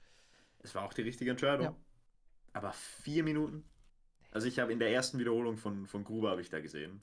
Ja, okay, der hat den Ball berührt. Ja. Und du kann, und jetzt, jetzt kann ich natürlich sagen, ey, äh, schön, dass, dass sie auf ganz Nummer sicher gehen wollen. Aber du kannst es nicht vier Minuten dauern lassen. Denn vier Minuten ist einfach zu viel. Die ersten sechs Minuten von Wiener Derby waren zwei Minuten Fußball und vier Minuten warten darauf, was der BEA sagt. Ja. Das ist halt wieder ein Zustand. Und wir haben uns letzte Woche schon aufgeregt. Äh, nee, vorletzte Woche. Und da war es auch wesentlich schlimmer, um fair zu sein, aber meine Güte, meine Güte, gibt wirklich Besseres. Ja. Ähm, aber ey, auch im Nachhinein bleibt die Austria die bessere Mannschaft auf dem Platz. Ähm, Dominik Fitz will ich dabei ganz besonders hervorheben. Man hat gesehen, wie motiviert dieser Typ war, Alter der hat so, der hat, der hat wieder ein absolutes, absolut gezaubert teilweise. Er hat oft den Ball verloren, ja. Äh, das drückt auch sehr viel seine Noten, wenn, wenn man auf irgendwelchen Stat-Seiten schaut, wie zum Beispiel Sofascore oder sowas. Aber wenn du das Spiel gesehen hast, hast du gemerkt, wie aktiv dieser Typ war, wie er, in, wie er immer den Ball gefordert hat, wie er immer am Ball war, wie er teilweise äh, Spieler freigespielt hat, wie er Räume gesehen hat, die andere, die andere nicht mal, äh, nicht mal mit Omnipotenz erkennen würden der hat einfach ein wahnsinnig gutes Spiel gemacht. Ja, das Ding ist halt bei vielen Ballverlusten, das ist halt bei, bei solchen Dingen auch immer ein Produkt von, er will den Ball haben, er hat oft den Ball, er geht oft ins Dribbling und dann verlierst du halt dann äh, in der, äh, den Ball. Aber das ist halt auch ein Ballverlust, wenn du ihn ein, eine Sekunde später selber wieder erkämpfst. Und Dominik Fitz war äh, Fußball hyperaktiv äh, an diesem Tag im bestmöglichen Sinne. Ja, und das ist für mich auch ein wichtiger Punkt, denn Fitz hat sich mehr als in als normalerweise. Und ich finde nicht mal, dass, dass Fitz so ein, so ein, man sagt ja gern Schönwetterfußballer mhm. äh, ist. Er haut sich schon auch gerne mal rein in die eine oder andere, äh, wenn es nötig ist. Aber hier hast du halt gemerkt, er hat jeden Ball, den er verloren hat, hat er direkt noch nachgejagt. Und das finde ich natürlich noch geiler, wenn, wenn unser Spielmacher wirklich Riesenwillen zeigt. Mhm. Und der Riesenwille war auch da. Äh, es war trotzdem eine etwas zerfahrene Partie in großen Teilen. Helge Peyer hat, glaube ich, gesagt, es war das schlechteste Wiener Derby, das er jemals gesehen hat oder sowas. Ja. Wo ich mir halt denke, das ist halt Schwachsinn. Ja, der, der, versteht, der versteht die Essenz hinter der Emotion nicht in diesem Spiel. Und das, das verstehe ich auch nicht, denn Helge Peyer ist, hat rapid vergangen. Ja, aber Helge Peyer ist auch Helge Peyer. ja, er ist halt Helge Peyer. Außerdem verstehe ich das noch weniger, wenn ich mich erinnere teilweise an welche Drecks-Wiener Derbys Alter, ähm, es gab ähm. so viele 1 zu 1 Wiener Davis, die ja. absolute Snoozefests waren. Ich kann also mich an eins erinnern, wo Pence, wo Pence zu Prime Neuer geworden ist. Das war gut. Ja, da, stimmt, daran kann ich mich auch ja. erinnern, Alter. Das war ein anderer, das war ein krasses ja. Wiener Derby. Ähm, aber, also es gab wirklich, ähm, ich glaube, es war das erste Wiener Derby unter Manfred Schmidt, wo Mucki in der zweiten Minute getroffen hat und dann hat Rapid kurz danach ausgeglichen, aber es, dann war gar nichts mehr. Dann war überhaupt nichts mehr los. Es gab auch eins unter Stögern, eins zu eins, was komplett snooze-fest war. Also zu sagen, das war schlechtestes Wiener Derby seit was auch immer, ist halt Schwachsinn. Helge Pay ist wahrscheinlich so einer, der braucht sieben Tore, dass sein Spiel als gut bewertet. Ja. 0 zu 0 kann gut sein, vor allem wenn man dieses Spiel gesehen hat. Das war Emotion von der ersten bis zur letzten Minute. Ja. Das war absolut unglaublich. Und auch diese, dieser Spannungsbogen von den Dingen, die gleich kommen wird, das ist unglaublich. Ja, und äh, in, in dem Sinne, äh, die aus. Also, wie gesagt, es, es kommt nicht zu so vielen Chancen unbedingt. Es gibt immer mal wieder kleine Szenen. Äh, die Austria hat es immer wieder geschafft mit, mit flachen Kombinationsspiel. äh, oder nach Pressing-Situationen, vor allem Randviertel, in Raum hinein zu versetzen. Und einmal führt es auch zu einer richtig, richtig guten Chance für Andy Gruber, den, den kann er aber leider nicht verwerten. Normalerweise macht er den. Normalerweise macht er den. Ah, und Muki Huskiewicz dann ein bisschen zu ungefährlich im Nachschuss. Das ah, ja, ja, ich kann mich erinnern. Ja, da, das, das wäre die, große, wär die große Chance gewesen für, äh, für die Austria, in, in der ersten Halbzeit noch in Führung zu gehen. Leider ist es dann zu wenig und Rapid gewinnt auch im Verlauf des Spiels mehr Kontrolle über das Spiel.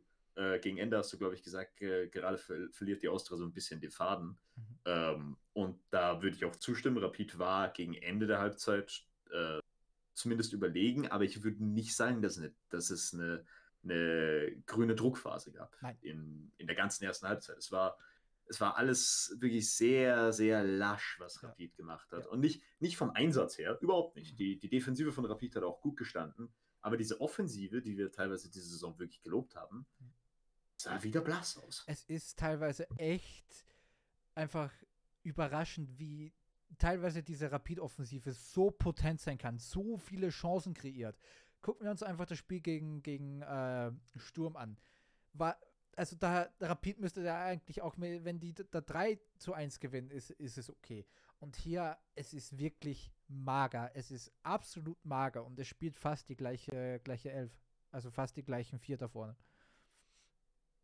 Ja, es ist, es ist teilweise verwirrend. Also der, der Leistungsabsturz von Rapid, weil ich kann mich noch erinnern, wie, wie gut Rapid gewirkt hat, äh, als sie 5 zu 0 im Europacup auswärts gewonnen haben, als sie gegen Florenz gewonnen haben, äh, als sie 5 zu 0 gegen Blau-Weiß Linz gewonnen haben. Da haben die ja teilweise wirklich ausgesehen. Also da hat man sich gedacht, ey, ist Rapid back? Ja.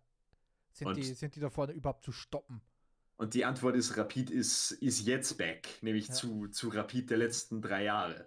Ja. Also kompletter, kom komplett äh, Absturz teilweise, wie man, wie, man, wie man da offensiv gespielt hat. Es gibt keine wirklich gute Chance für Rapid. Mir ist eine Szene von Mayulo im, im Kopf, aber alles nur Halbchancen. Alles nur Halbchancen.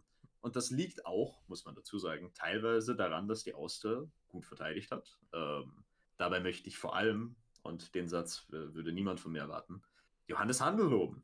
Hat wirklich ein gutes Spiel gemacht. Ich glaube, er hat in der ersten Halbzeit keinen einzigen Zweikampf verloren. Äh, es gab keinen Schnitzer von ihm. Er hat wirklich auch gutes Passspiel. Äh, die Austria hat wieder versucht, von hinten raus zu spielen, wie man es halt gewohnt ist. Und man hat teilweise die Austria wieder in, ja, also ich kann sagen, die besten, die, die mit den besten Facetten von Wimmerball gesehen. Und zugegebenermaßen, Wimmerballs beste Facetten sind jetzt noch nicht lange her. ähm, aber man hat, man hat immer mal wieder Platz gefunden, man hat es geschafft, äh, Spieler in freien Raum zu bringen. Man hat äh, ganz gut kombiniert teilweise. Äh, man hat es geschafft, Spieler auf Außen, äh, auf Außen kleine Überzahlsituationen zu bilden und dann zumindest mal eine, eine, halbwegs gefährliche Flanke zu schlagen, den Ball in einen gefährlichen Raum reinzubringen. Ähm, auch mal, auch mal einen ein oder anderen Schuss zu setzen. Es war alles vertikaler, man war besser im Pressing, Außenverteidiger haben überlappt. Und was, was ich am besten fand, lange Bälle wurden nicht nur als Mittel zum Zweck geschlagen, sondern es gab tatsächlich einen Grund dafür, wenn ein langer Ball geschlagen wurde. Mhm.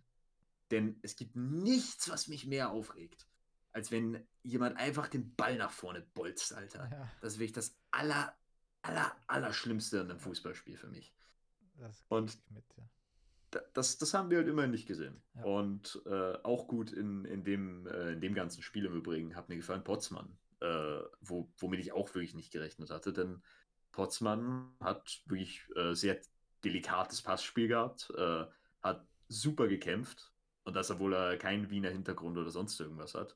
Der hat einfach die Bedeutung von diesem Spiel ergriffen und ist in dem Ganzen wirklich gut aufgenommen. Ja, und da, da geht es wahrscheinlich auch so ein bisschen um den Kampf um den Startplatz, weil Genusch äh, wird ihm da sehr viel Beine machen. Ja, die Sache ist, äh, wenn die Austria offensiv spielt äh, oder wenn die Austria normalerweise spielt und ich würde es auch gestern sagen, also ich hätte genug gespielt, weil er war für mich der beste Spieler in den letzten Wochen eigentlich. Vielleicht hat er irgendeine defensive Schwäche gesehen, weil. Ich glaube, ich glaube, ich habe gehört, er war angeschlagen oder so oder krank vor dem Spiel, glaube ich. Ah, okay. Da, ja, gut, ich, ich, ich bin ehrlich, ich habe mich vor dem Spiel nicht auf, äh, auf irgendwelchen. Also normalerweise äh, schreibt die aus, der Austria äh, Instagram-Account das ja zum Beispiel und ich glaube auch der Twitter-Account, aber ich habe mich gar nicht auf sozialen Medien herumgetrieben, außer eben um mir Dings anzuschauen, um mir ähm, Fansachen anzuschauen, weil ich wollte nichts vom Verein hören vor diesem Derby. Ja. Weil ich dachte, wir werden verlieren und ich dachte, es wird das letzte Spiel von Michael Wimmer. Ähm, und ja, das haben wir nicht, äh, aber dazu kommen wir ja noch. Ja. Denn die erste Halbzeit haben wir eigentlich durch. Ja, was ich noch sagen will, man hat es ja. gesehen bei ein paar Spielern von der Austria, dass wenn man sie aufgeschnitten hätte, dass da violettes Blut drin wäre. Also Huskovic und vor allem Fitz, auch ein Handel, also die haben gezeigt, was, äh, was dieser Verein, was die Gegend, was dieses Spiel für einen Wert für sie hat. Und du kannst nicht mehr erwarten von einem Fußballspieler bei einem Derby. Ja, ich würde das im Übrigen auch zu Braunöder sagen, denn auch wenn sein ja. Spiel jetzt natürlich wenn, wenn sein Spiel jetzt natürlich definiert wurde von diesem von dieser Eskapade am Ende, ähm, er hat eine, er hat auch eine richtig gute erste Halbzeit gespielt. Äh, es wurde halt dann und jetzt kommen wir auch in die zweite Halbzeit, da passiert halt nicht so viel, bis dann diese spieldefinierende Szene in der 52. Minute kommt. Wo ich, also ich habe es jetzt nochmal gesehen und ich verstehe, also James Holland ist ein Routinier. Ja. Und er muss in dieser Szene, also der hat wirklich alles gesehen im Fußball. Der ist Meister geworden, der hat, der, der hat den Cupfinals gespielt und er geht da in diesen Zweikampf rein seinem Bein auf einer Höhe, wo es nichts zu suchen hat. Nichts zu suchen hat. Und so kannst du da nicht reingehen. Es ist einfach so. Vor allem nicht, also wenn, da, wenn das jetzt passiert, 25 Meter vom Strafraum, okay, sage sa ich mir noch, ja, ich kann verstehen, dass er dann, dass er dann, dass sich dann denkt, oh, damit kann ich äh, vielleicht von einer, von einer guten Abschlusssituation oder sowas retten. Aber das ist, das ist in Rapids Hälfte. Und es ist nicht mal eine, ist nicht mal so, als wäre dann eine, eine, große Kontersituation auf dem Weg, wie später, na, äh, später noch. Er, er darf da niemals so reingehen. Ich, also ich weiß nicht, wie du es siehst, aber ich kann es mir nicht erklären. Das ist wahrscheinlich einfach ein bisschen ein Problem der Schnelligkeit gewesen bei Holland. Dass ähm, er was ausgleichen wollte, was er halt äh, fußballerisch und schnelligkeitsmäßig nicht ausgleichen konnte und wahrscheinlich die Angst hatte, okay, jetzt geht Moritz Oswald, glaube ich, war es, den er gefault hat, bei ihm vorbei und dann und dann wahrscheinlich auch die Brisanz des Derbys, okay, ähm, ich muss einfach verhindern, dass dieser Spieler weiterkommt und dann macht er diesen Blödsinn es, es darf nicht passieren, es darf dein Kapitän nicht verlieren und äh, nicht passieren und wie gesagt, das, es darf so ein Routinier nicht passieren, der auch schon international Spiele gemacht hat. Es ist dumm, es ist absolut dumm und ich bin ja so etwas, jemand sagt, im Fußball gehört Dummheit bestraft. Und es wäre eine gelbe Karte gewesen und dadurch, dass er halt auch schon gelb gesehen hat in der ersten Halbzeit, geht für mich der Platzverweis in Ordnung. Ich weiß ehrlicherweise nicht mehr, ob es eine gelbe war, ähm, aber ich habe danach von äh, so ziemlich jeder, jeder Quelle gelesen, dass es dass auch die erste gelbe eine gelbe war. Darum ich glaube, das war ein taktisches Foul oder so. Ich glaube, ich ja, kann mich an was erinnern. Das war ein taktisches ich, ich Foul. Ich, ich werde es zumindest so hinnehmen. Ich weiß, dass es relativ früh in der Partie war. Mhm. Ähm, man hat es nicht größer nochmal in der äh, in, in dem Highlight gezeigt. Man hat, also man hat gesehen, was er gefault hat. Es muss ein taktisches Foul gewesen sein, weil sonst ist das halt keine gelbe. Ja. Ähm, ich kann mich, ich kann mich an was erinnern, äh, weil der, der Freistoß relativ äh, nah am, am, am Austria-Tor war. Also ich glaube, das war ein taktisches Foul. Okay. Ähm, und dann, wenige Minuten später, äh, kommt die Austria. Äh, du, hast, du hast im Spiel gesagt, Handel macht einen auf Messi. Ja. Äh, denn er, er dribbelt wirklich jeden Rapidler aus, steckt dann auf Gruber durch und ah, der braucht leider zu lange. Äh, er, er muss da entweder auf Randviertel rausspielen oder früher den Abschluss suchen oder nach innen ziehen ja. oder irgendwas anderes hat, machen, aber er schießt dann. Ja, der hat damit nicht gerechnet, einfach, glaube ich. Ja, er, er, er schießt dann halt in eine, in eine Wand Rapidler und dann kommt halt ein Konter. Handel steht noch vorne, das heißt, die Austria ist hinten äh, zu zweit. Äh, und das, äh, also es war eine, eine im Austria 16er als Grüll dann nach vorne stößt, war es eine 3 gegen 4 Situation und Braunöder wäre eben gerade fast im Dreck liegen gelassen worden. Und dann, ich erkläre es mir so, er denkt sich, ähm, ey, äh, wir haben jetzt gerade eine rote bekommen. Wenn wir jetzt das Gegentor kriegen, dann ist das Spiel gelaufen. Äh, dann ist wahrscheinlich der Trainer weg, dann ist, dann werden wir nach dem Spiel fucking ausgepfiffen.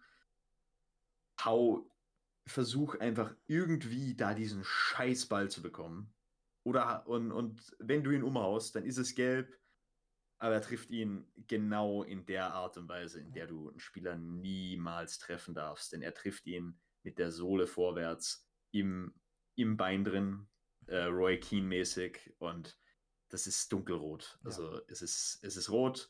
Es ist für mich zwar genau dieselbe Situation wie im Blau-Weiß-Linz-Spiel, mhm. wo es am Vortag gelb gegeben hat, aber ich sage es immer wieder, zwei falsche Entscheidungen machen eine nicht richtig. Genau.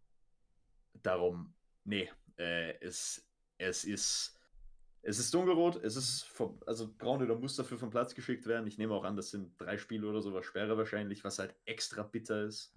Äh, denn Braunöder ist halt verdammt wichtig. Und die Austria danach nur noch zu neunt. Und jetzt In, fängt eigentlich da die, das größte äh, Rapid-Bottle-Job an, den, den ich selten gesehen habe. Ja, also wenige Minuten danach äh, erstmal äh, Michael Wimmer mit einem mit kleinen Trick. Äh, denn er deutet tatsächlich Christian Früchtel an, er solle sich hinlegen.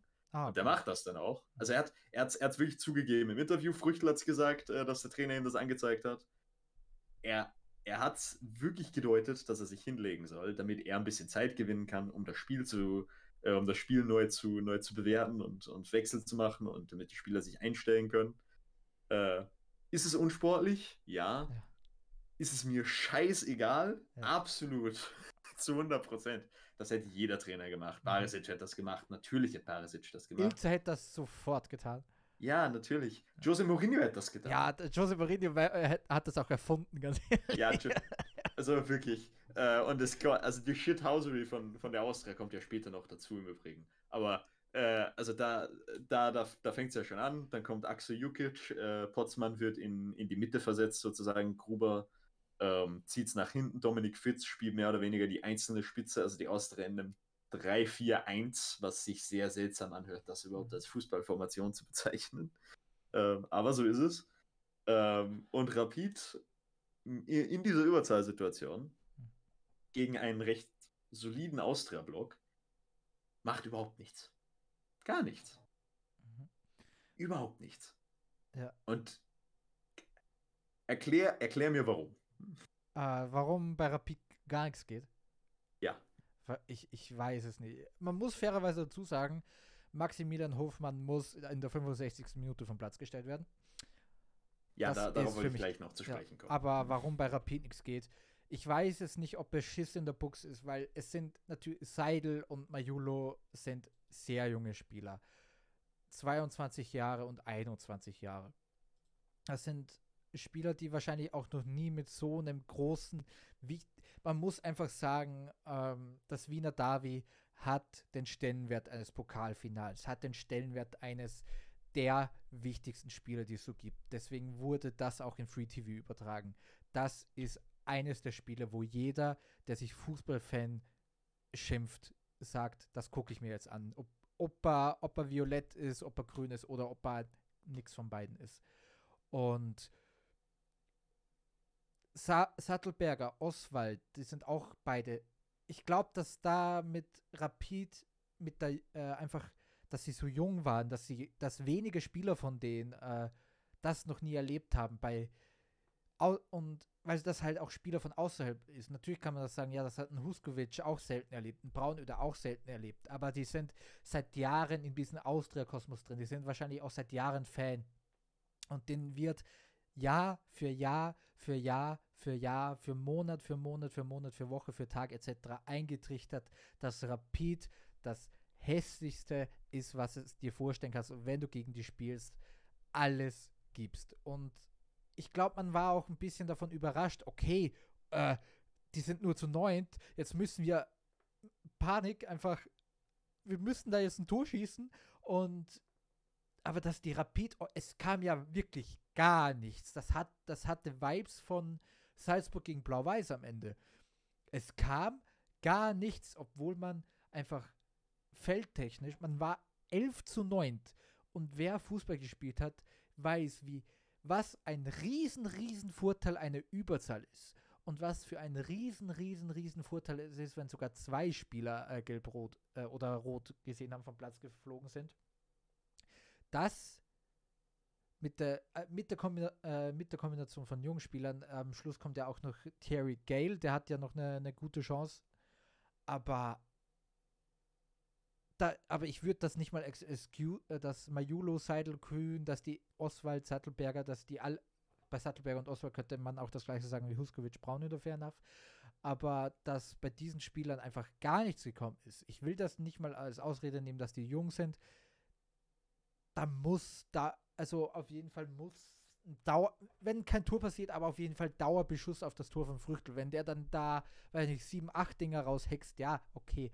Aber so eine Harmlosigkeit in doppelter Überzahl ist etwas, da, das habe ich noch nie gesehen. Doppelte Überzahl, fairerweise habe ich auch selten gesehen. Es gab ein Sturmspiel, wo ich das erlebt habe, da bin ich auch, habe ich auch zehn Jahre meines Lebens verloren gefühlt.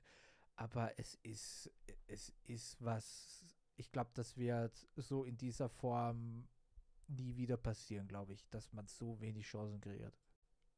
Ja, würde ich bei allem mitgehen, so ziemlich. Ähm, ja, jetzt will ich dir aber eine Frage stellen, weil du es, weil du, du hast tatsächlich einen sehr interessanten Punkt gemacht, über den, über den ich, über den ich so in der Art und Weise tatsächlich nicht nachgedacht habe, größtenteils, weil ich auch nicht darüber nachgedacht habe, warum Rapid so ungefährlich war. Äh, das war jetzt tatsächlich eine Frage, die ich, die ich einfach mal in den Raum werfen wollte, weil ich es mir nicht so richtig erklären konnte. Mhm.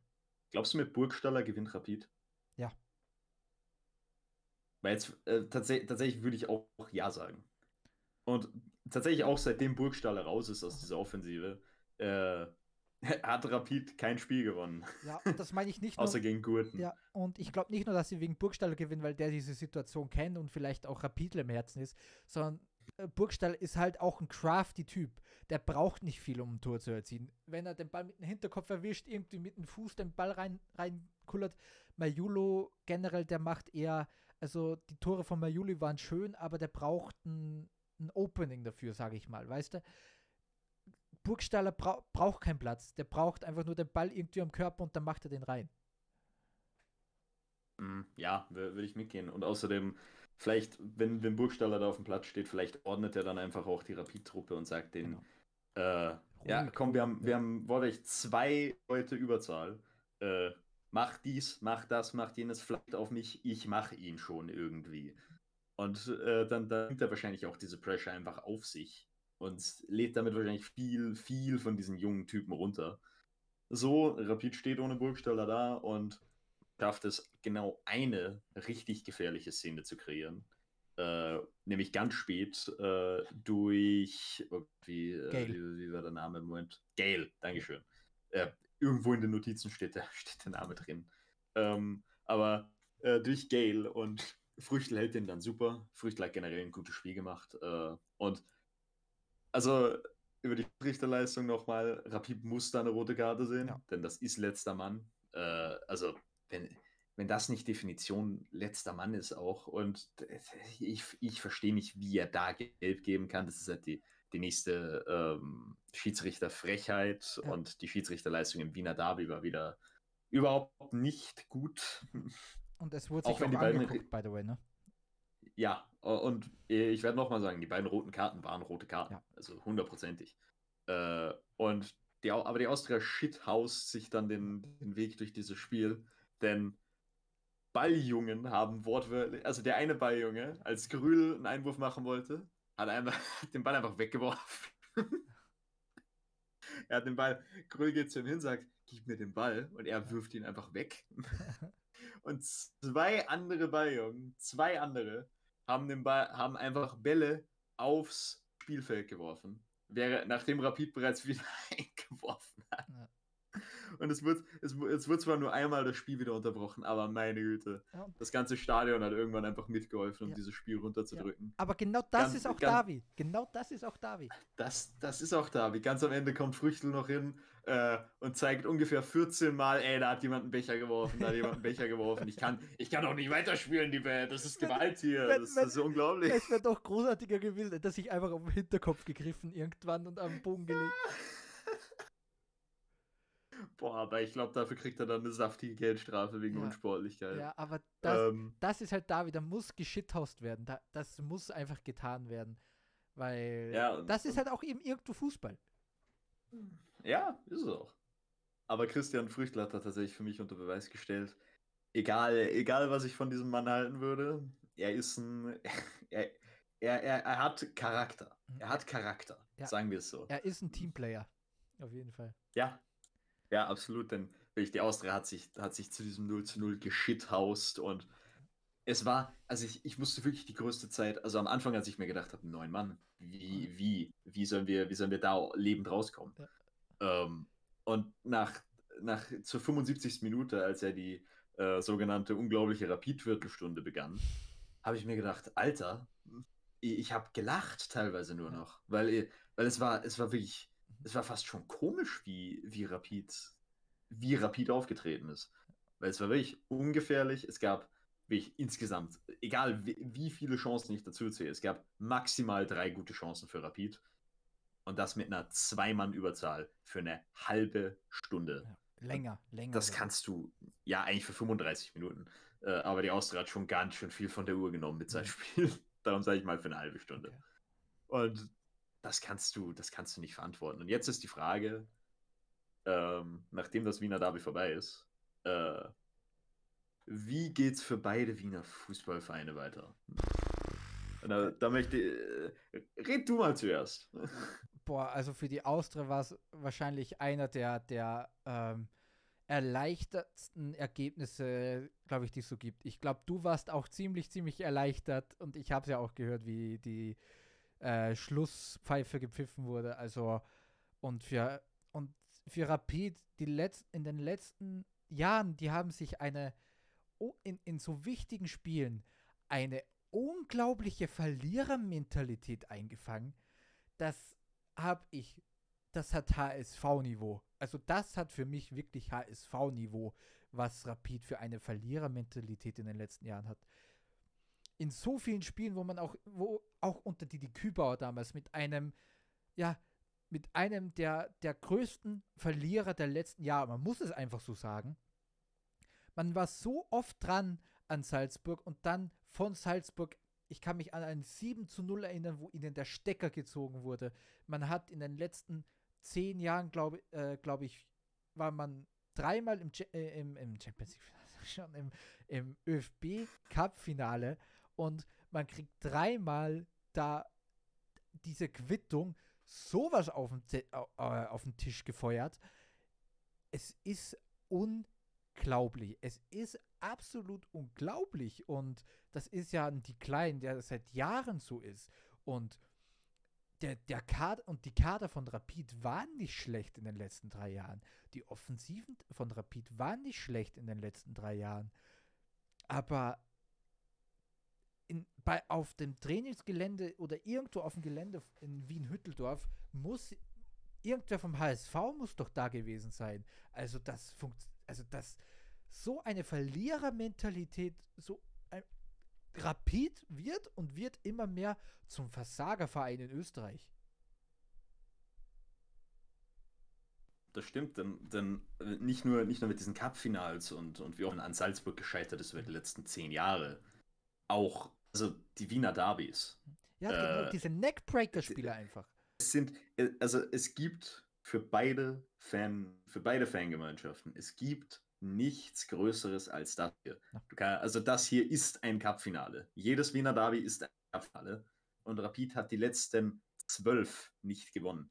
Zwölf Wiener Derby nicht gewonnen. Das ist, glaube ich, die, die längste Sieglos-Serie für jeweils eine der beiden Mannschaften in der Geschichte muss es eigentlich sein. Ich muss mal nachschauen, was die zweitlängste war. Vielleicht irgendwann in äh, vor, vor, also in, der Zwischenkriegszeit oder sowas gab es vielleicht mal eine, eine, längere oder was auch immer. Aber das ist halt, das ist eine, ein, ein, das hat ein Ausmaß angenommen. Rapid schafft es nicht. Also die schlechteste Austria-Mannschaft, die ich über die letzten zehn Jahre und das bei Gott, es gab grauenhafte Austrias über die letzten zehn mhm. Jahre. Und, die, und Rapid schafft es nicht, neun Spieler der schlechtesten Austria zu schlagen. Sie schaffen es nicht. Sie kriegen es nicht hin. Und da, das, das ist wirklich unglaublich. Und man steht jetzt auch, und das ist ja wirklich ein bisschen under the radar gegangen sogar, man steht jetzt nach, nach neun Spielen auch nur mit elf Punkten da. Das ist, also damit ist man zwar nicht weit weg vom Lask, ist jetzt nicht so, als, hätte, als könnte man sagen, man hat komplett den Anschluss verloren oder sonst irgendwas. Aber, also, da, man, man ist damit auch äh, von einer wirklich desolaten Austria fünf Punkte entfernt. Und das ist schrecklich. Also, das ist schreckliche Form. Das ist schreckliche, äh, schreckliche Mentalität über die letzten Jahre. Und du sagst es, Rapid entwickelt sich immer mehr zu, zu einem Versagerverein. Und wenn's, also wenn, also bei allem äh, Hass und, und was auch immer gegenüber Rapid, wenn Rapid in der Geschichte des Vereins eine Sache nicht war, dann ist es ein Versagerverein. Mhm. Rapid war der Gewinnerverein. Die haben, die haben damals, und das ist nicht mal so lange her, noch in den 90ern, in, Mitte, in den Mid-2000ern genau diese Neckbreaker-Spiele gewonnen. Und was auch ein bisschen under the radar gegangen ist, die äh, Rapid hat die letzten fünf Spiele in der Liga nicht gewonnen. Ja, das, das ist, also. Du hast das 15-0 äh, gegen Blau-Weiß angesprochen. Das war der letzte Sieg. Das war der letzte Sieg? Mhm. Und dazwischen kam zum Beispiel, die haben Tirol, die haben gegen WSG 1 zu 1 gespielt, zu Hause gegen WSG. Dann, danach, ei, ei, ei. danach kam das Salzburg-Spiel, dann das Spiel gegen äh, den WRC, dann Sturm und jetzt das. Boah, Alter. Also, so wie so wie Rapid sich aktuell bewegt, würde ich, würd ich fast sagen, ab, ab Wiener Derby 356 sind, sind wir vorne in der, in der Statistik. Hm. Weil gerade, also gerade ist ja die, die Wiener Derby-Statistik 136, 83, 122 aus Rapid-Sicht. Also 136 Mal gewonnen, 122 Mal verloren.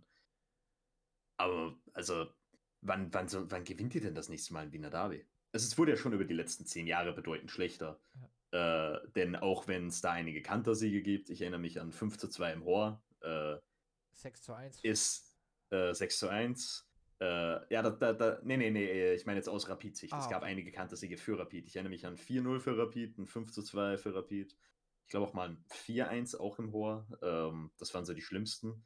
Äh, gleichermaßen die Austria hat dieses 6 zu 1 gehabt. Die Austria hat äh, in der Meistersaison auch Rapid, glaube ich, wirklich viermal von vier geschlagen. Ähm, und über die letzten zehn Jahre wird für, wird für Rapid die, die Derby-Statistik definitiv wesentlich schlechter. Die haben ja noch den Polster von der Vorkriegszeit, ne, von den ganz alten Tagen. Ja, ja. Äh, von, also vor, in, den, in den 30ern stand, äh, oder in den, als, als der Zweite Weltkrieg rum war, war Rapid auf jeden Fall weit vorne und seit, der, seit Ende des Krieges ist die Austria vorne, aber es zählt alles zur Geschichte, darum kein, Pro, kein Problem mit der Statistik, denn wie gesagt, in, die, 15 Spiele, in 15 Spielen sind wir dann eh vorne, glaube ich. Weil Rapid gewinnt kein Wiener Derby mehr. Die können nicht gegen neun Australier gewinnen. Und ja, also ich, ich kann es mir auch nicht ganz erklären, weil du kannst sagen, ja, Burgstaller fehlt. Und ich bin mir sicher, wenn Burgstaller zurück bei Rapid ist, ist es wahrscheinlich auch ausgeglichener. Vielleicht unterschätzen wir auch alle den, den Impact, den Burgstaller immer noch hat, auch mentalitätsmäßig. Aber du kannst nicht alles auf einen Spieler, auf einen Spieler ja. schieben. Und also, ich meine, Maximilian Hoffmann, der ist seit Jahren in diesem Verein. Und das, das bei, da muss von dem doch auch irgendwo eine Autorität ausgehen. Oder ja, ein Grül, der was auch mit Leistung zeigt. Der Rest natürlich fair enough ist, ist sehr jung. Auch ein, ein Hedel darf man nicht vergessen, ist sehr jung. Ein Querfeld ist sehr jung. Aber die haben halt diesen, vor allem, du, man hat das Gefühl, wenn Burgstaller nicht da ist, ist Querfeld so, so ein bisschen dieser Taktgeber. Und der ist 19. Ja, es ist, also, irgendwas muss sich bei Rapid ändern. Ja. Ähm, würdest weil, du sagen, okay, ja. also, weil, weil äh, bei Rapid brennt jetzt natürlich auch die Hütte, mhm. denn es gibt, also wenn ich mir vorstelle, die, die Austria hätte elf Derbys in Folge nicht gewonnen und dann spielen wir gegen neun Rapidler und wir gewinnen nicht. Boah, wäre ich Fuchsteufelswild. Alter, also würde ich, würde ich alles Mögliche, also in meinem Raum wäre irgendwas kaputt, ja. da bin ich mir ziemlich und, sicher, da gibt es einen Sachschaden. Ja, und die Rapid-Fans sind ja nicht dafür bekannt, die längste Zündschnur auf Erden zu haben. das ist, also da, da, das stimmt absolut. Ja. Äh, würdest du sagen, äh, Zucki raus? Äh, es wäre für mich falsch. es wäre für mich irgendwo falsch, ihn rauszuwerfen, denn natürlich, er hat, er hat dieses Derby auch nicht gewonnen. Aber die zehn davor waren größtenteils nicht sein Verdienst. Und wenn es weiter so, wenn, wenn die Spirale auch in dieser Saison weiter so ist, dass man sehr, sehr, sehr unkonstant spielt, dann sage ich ja. Aber wenn, ja, ich, ich bin noch nicht ganz bereit. Also gib, gib mir noch, gib mir noch bis zur, bis zur Winterpause äh, die, äh, diese, diesen Gedanken weiterzuführen. Also ich würde sagen, als Rapidler wäre ich jetzt wahrscheinlich bei dem Punkt, wo ich sagen würde, Barisic raus, okay. auch aus ja. emotionaler Sicht. Mhm. Also ich kann jeden, ich kann jeden, jeden Rapidler verstehen, der sagt, äh, Barisic muss gehen. Hundertprozentig. Ähm, aber aus neutraler Sicht, und ich versuche da wirklich die, die violett-weiße Brille abzunehmen, bin ich eher bei dir auch. Denn, also für mich, Barisic verkörpert immer noch so ein bisschen so ein bisschen was, was, was, was mehr an Rapid, näher an diesem, an dem Gewinner Rapid dran ist, ohne dass er, glaube ich, jemals irgendwas gewonnen hat sogar. Aber er, er ist wirklich noch ein bisschen näher an dem Ganzen dran. Der, als war, der war beim, der war beim Meistertitel, beim letzten alles, Meistertitel noch dabei. Ja, und da, da, da, da fühle ich mir, da denke ich mir halt so ein bisschen, Lass, lass den Mann kochen. Ja. Lass, la, lass ihn mal versuchen. Lass ihn noch ein bisschen probieren. Ja, wenn es zur Winterpause schlecht steht. Denn bei Rapid sieht es ja wirklich äh, punktetechnisch und wir kommen gleich noch zumindest kurz zur Austria. Ähm, punktetechnisch sieht es doch nicht so schlecht aus wie bei der Austria. Man, ist, man hat, wie gesagt, nicht den Ansto Anschluss verloren. Ähm, man ist drei Punkte weg von Klagenfurt auf dem vierten Platz. Das ist absolut in Ordnung. Ähm, aber erstens denke ich mir, äh, lass ihn versuchen, wenn es zur Winterpause scheiße aussieht, kannst du ihn immer noch rauswerfen. Zweitens, ähm, wen willst du überhaupt holen? Ja, also, genau. mir fällt jetzt nämlich spontan niemand ein. Ähm, keine Ahnung, vielleicht denken sich manche Rapiter holt, holt Peter Packel zurück. Äh, das wäre zwar unglaublich kultig äh, und ich glaube, es wird sogar funktionieren, aber es wird, du würdest halt auch mit Peter Parkgold nichts gewinnen. Und Darin, ich glaube, äh, und ich glaube, Peter Parkgold. Und ich glaube, der will das auch nicht. Ja, der hat nicht äh, wieder so viel Bock in dieses Brennglas, in diesen, in diesen Kessel reingeworfen zu werden. Der hat in Austria Klagenfurt das Glück, dass er relativ äh, befreit arbeiten kann dort eigentlich. Ja, der, der, der will halt da unten sein Gott sein, da darf er jede Woche seine Pressekonferenzen machen, genau. darf, sich, äh, da, darf sich ein bisschen aufregen wenn er, also ich glaube teilweise, wenn Peter Packult die Sachen, die er, die er bei Klagenfurt sagt, bei Rapid sagen würde, dann wären das halt, dann wären das halt ähm, Überschriften in Zeitungen. Ja, und genau. Ich glaube, darauf hat er einfach keinen Bock. Darauf, genau. Das, das will der nicht. Und äh, nochmal auf äh, Zoki Barisic zurückzukommen, der ist äh, mit äh, Ausnahme des, äh, der Jahre 2017 und 2018 seit 2006 jedes Jahr irgendwo äh, bei, äh, ist der irgendwo bei Rapid äh, als Trainer, Individu Individualtrainer, als Geschäftsführer äh, Sport rumgegeistert. Und daran muss man, glaube ich, momentan als Rapid festhalten. Jemand, der auch noch, der ist sowohl Meister, Cupsieger als Spieler geworden und Meisterstrainer. Das ist wahrscheinlich so. Steffen Hoffmann wurde ja auch abgesägt, natürlich, aber das ist. Zoki Barisic ist der letzte Mann äh, in, im Verein bei Rapid Wien, der Erfolg gekostet hat. Und daran sollte man sich noch ein bisschen klammern. Natürlich, irgendwann gibt es, wenn es irgendwann keine Grundlage mehr gibt dafür, muss man ihn absägen. Da bin ich dann der Erste, der auch sagt, so geh weg. Aber es ist momentan der letzte Strohhalm, an den sich Rapid irgendwie momentan klammern kann. Gut. Gut, dann beenden wir das Kapitel Rapid. Verlieren wir zumindest noch ein paar Worte an die Austria. Ähm, ja, also so war, also der, der Punkt gestern wurde natürlich Sieg gefeiert, auch von mir. Ja. Ähm, Richtigerweise. Aber es bringt, es bringt dich halt eigentlich gar nicht vom Fleck. Ja. Du bist jetzt ein Punkt vor Tirol, du bleibst drei Punkte hinter, äh, hinter Blau-Weiß Linz, was immer noch ein Schreckenszustand ist. Du bleibst auf dem zehnten Platz, du bist immer noch festgeklebt. Und Ah, ich habe halt so ein bisschen die Befürchtung, dass, dass bei manchen jetzt die, die Euphorie von einem, naja, nicht mal Derby-Sieg, von einem Derby unentschieden. Und ich glaube, viel von der Leistung war wirklich wegen Derby äh, so ein bisschen hängen bleibt. Und wenn man jetzt gegen Blau-Weiß unentschieden spielt zu Hause, weiß ich nicht, ob, ob dann, also dann werden wieder die Alarmglocken läuten, aber dann zieht es sich halt wieder mindestens ein Spiel. Ja, aber ich meine, wenn, wenn, wir verlieren gegen Blau-Weiß, ist er, glaube ich, auch ja, raus. Ja. Ähm, aber Vielleicht. Aber, ja, aber vielleicht äh, setzt sich ja die Euphorie auch in ein paar Spielern ein. Ja, vielleicht.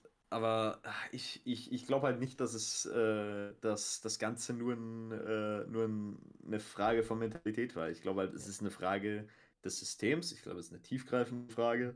Darum bin ich auch, äh, darum bin ich auch äh, so, dass ich nicht nur die Spieler in den Vordergrund rücke bei, dem, bei der Kritik. Denn wenn es nur die Mentalität wäre, dann würde ich ja sagen, okay, äh, gebt dem Trainer noch Zeit. Wir haben jetzt bei der Austria, äh, sind wir durch ewig viele Trainer durchzirkuliert. Versucht, lasst mal einen Mann was aufbauen, versuchen zumindest.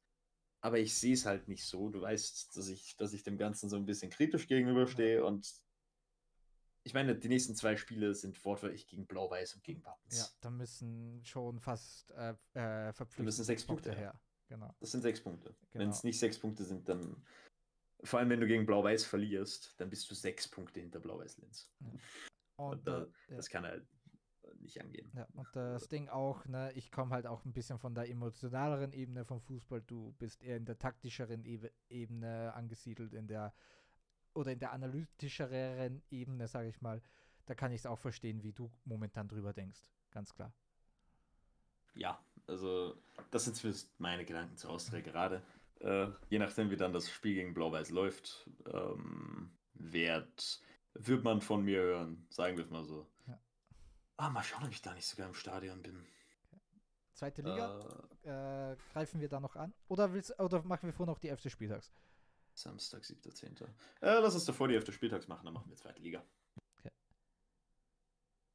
Die musst äh, du, glaube ich, heute Bin vorstellen. ich? Ja. Okay, okay, dann bin ich. Gut, ich habe es eh aufgeschrieben. Gut, im 4-2-2-2 diese Woche. Im Tor Christian Früchtel, äh, der Shithauser auf links Schneck, der ein gutes Spiel für Sturm gemacht hat. Direkt neben ihm sein, in, äh, sein Sturmpartner, sein Nee. Sturmpartner, das hört sich falsch an, sein Verteidigungspartner Ja. bei Sturm, äh, Gregory Wüttrich. Glückwünsche nochmal an ihn. Äh, daneben Johannes Handel auf links der, äh, auf rechts der einzige Rapidler, der ähm, sich nicht unbedingt zu schä was, was zu schämen hat, nämlich Auer, der ein gutes Spiel gemacht hat. Im defensiven Mittelfeld, wie könnte es anders sein? Irving, neben ihm Forson, auf den offensiven Mittelfeldpositionen Rieder und Dominik Fitz und im Sturm der doppelte WRC Boakche Bamba. Genau. So, Zweite Liga. Da war nämlich das Top-Spiel dieser, man kann eigentlich sagen, der ganzen Liga, zwischen den zwei Aufstiegsfavoriten, die jeder vor der Saison ausgewählt hatte, nämlich dem SKN St. Pölten gegen den Grazer AK und die GAKler schaffen es tatsächlich mit 3 zu 1 zu gewinnen. Ich frage dich, hast du das Spiel gesehen? Nein. Hast du die Highlights gesehen? Äh, ja, ein Teil davon auf jeden Fall. Okay. Dann äh, will ich so ein bisschen das, das Ruder in die Hand nehmen, denn ich habe das ganze Spiel gesehen. Es war entertainender als der fast der ganze Spieltag, äh, werde ich direkt dazu sagen. Ähm, wer, wer nicht auf zweite Liga schaut, schaut mal rein, das ist wirklich entertainend. Das ist wirklich eine, also die zweite Liga macht richtig viel Spaß zu gucken. Ja. Äh, und der GAK drückt extrem hoch, spielt extrem aggressiven Fußball und lässt St. Pölten teilweise nicht aus dem eigenen Strafraum raus. Äh, man braucht viele lange Bälle und auch wenn die erste, die erste Phase so ein bisschen definiert ist von individuellen Fehlern, Abtasten und so weiter, der GAK ist die erste Mannschaft, die in eine Druckphase reinkommt und dann auch mit 1 zu 0 in Führung geht. Denn äh, da, da, das sieht man da relativ eindeutig. Auf links außen versucht, der, äh, versucht St. Pölten sich äh, von hinten hinaus zu spielen. Der GAK presst, wie gesagt, sehr, sehr hoch. Barlow äh, nimmt dann eine Berührung zu viel und lässt damit zu, dass Meier den Ball ziemlich leicht abfangen kann. Und dann landet der Ball bei äh, Chukwa. Und, die, und, und, und da, da, da finde ich eben ist so ein Element gegeben, was im Pressing wirklich, wirklich wichtig ist und was, worüber, worüber manche Leute nicht unbedingt reden. Denn mit solchen Pressing-Situationen und mit solchen Umschaltsituationen kannst du Ding, kannst du Chaos verursachen. Ja. Und Chaos ist genau das, was das dann war. Denn Spieler müssen auf einmal Sekundenentscheidungen treffen. Und wenn du die Mannschaft bist, die intelligenter ist, die mehr mit diese, die mehr an diese Situation angepasst ist und so weiter, dann bist du jedes Mal im Vorteil. Und das ist nämlich genau das, wenn du, da darum spielen auch äh, so ziemlich alle modernen, hochklassigen Trainer mit einem hohen Pressing. Denn eine hohe Pressing-Situation, Klopp hat das mal gesagt, ist der neue Zehner. Ja. Der kreiert dir mehr Chancen als alles andere. Und der beim GRK sieht man das da ganz gut. Es ist eine 3 gegen 3 Situation äh, im Umschalten.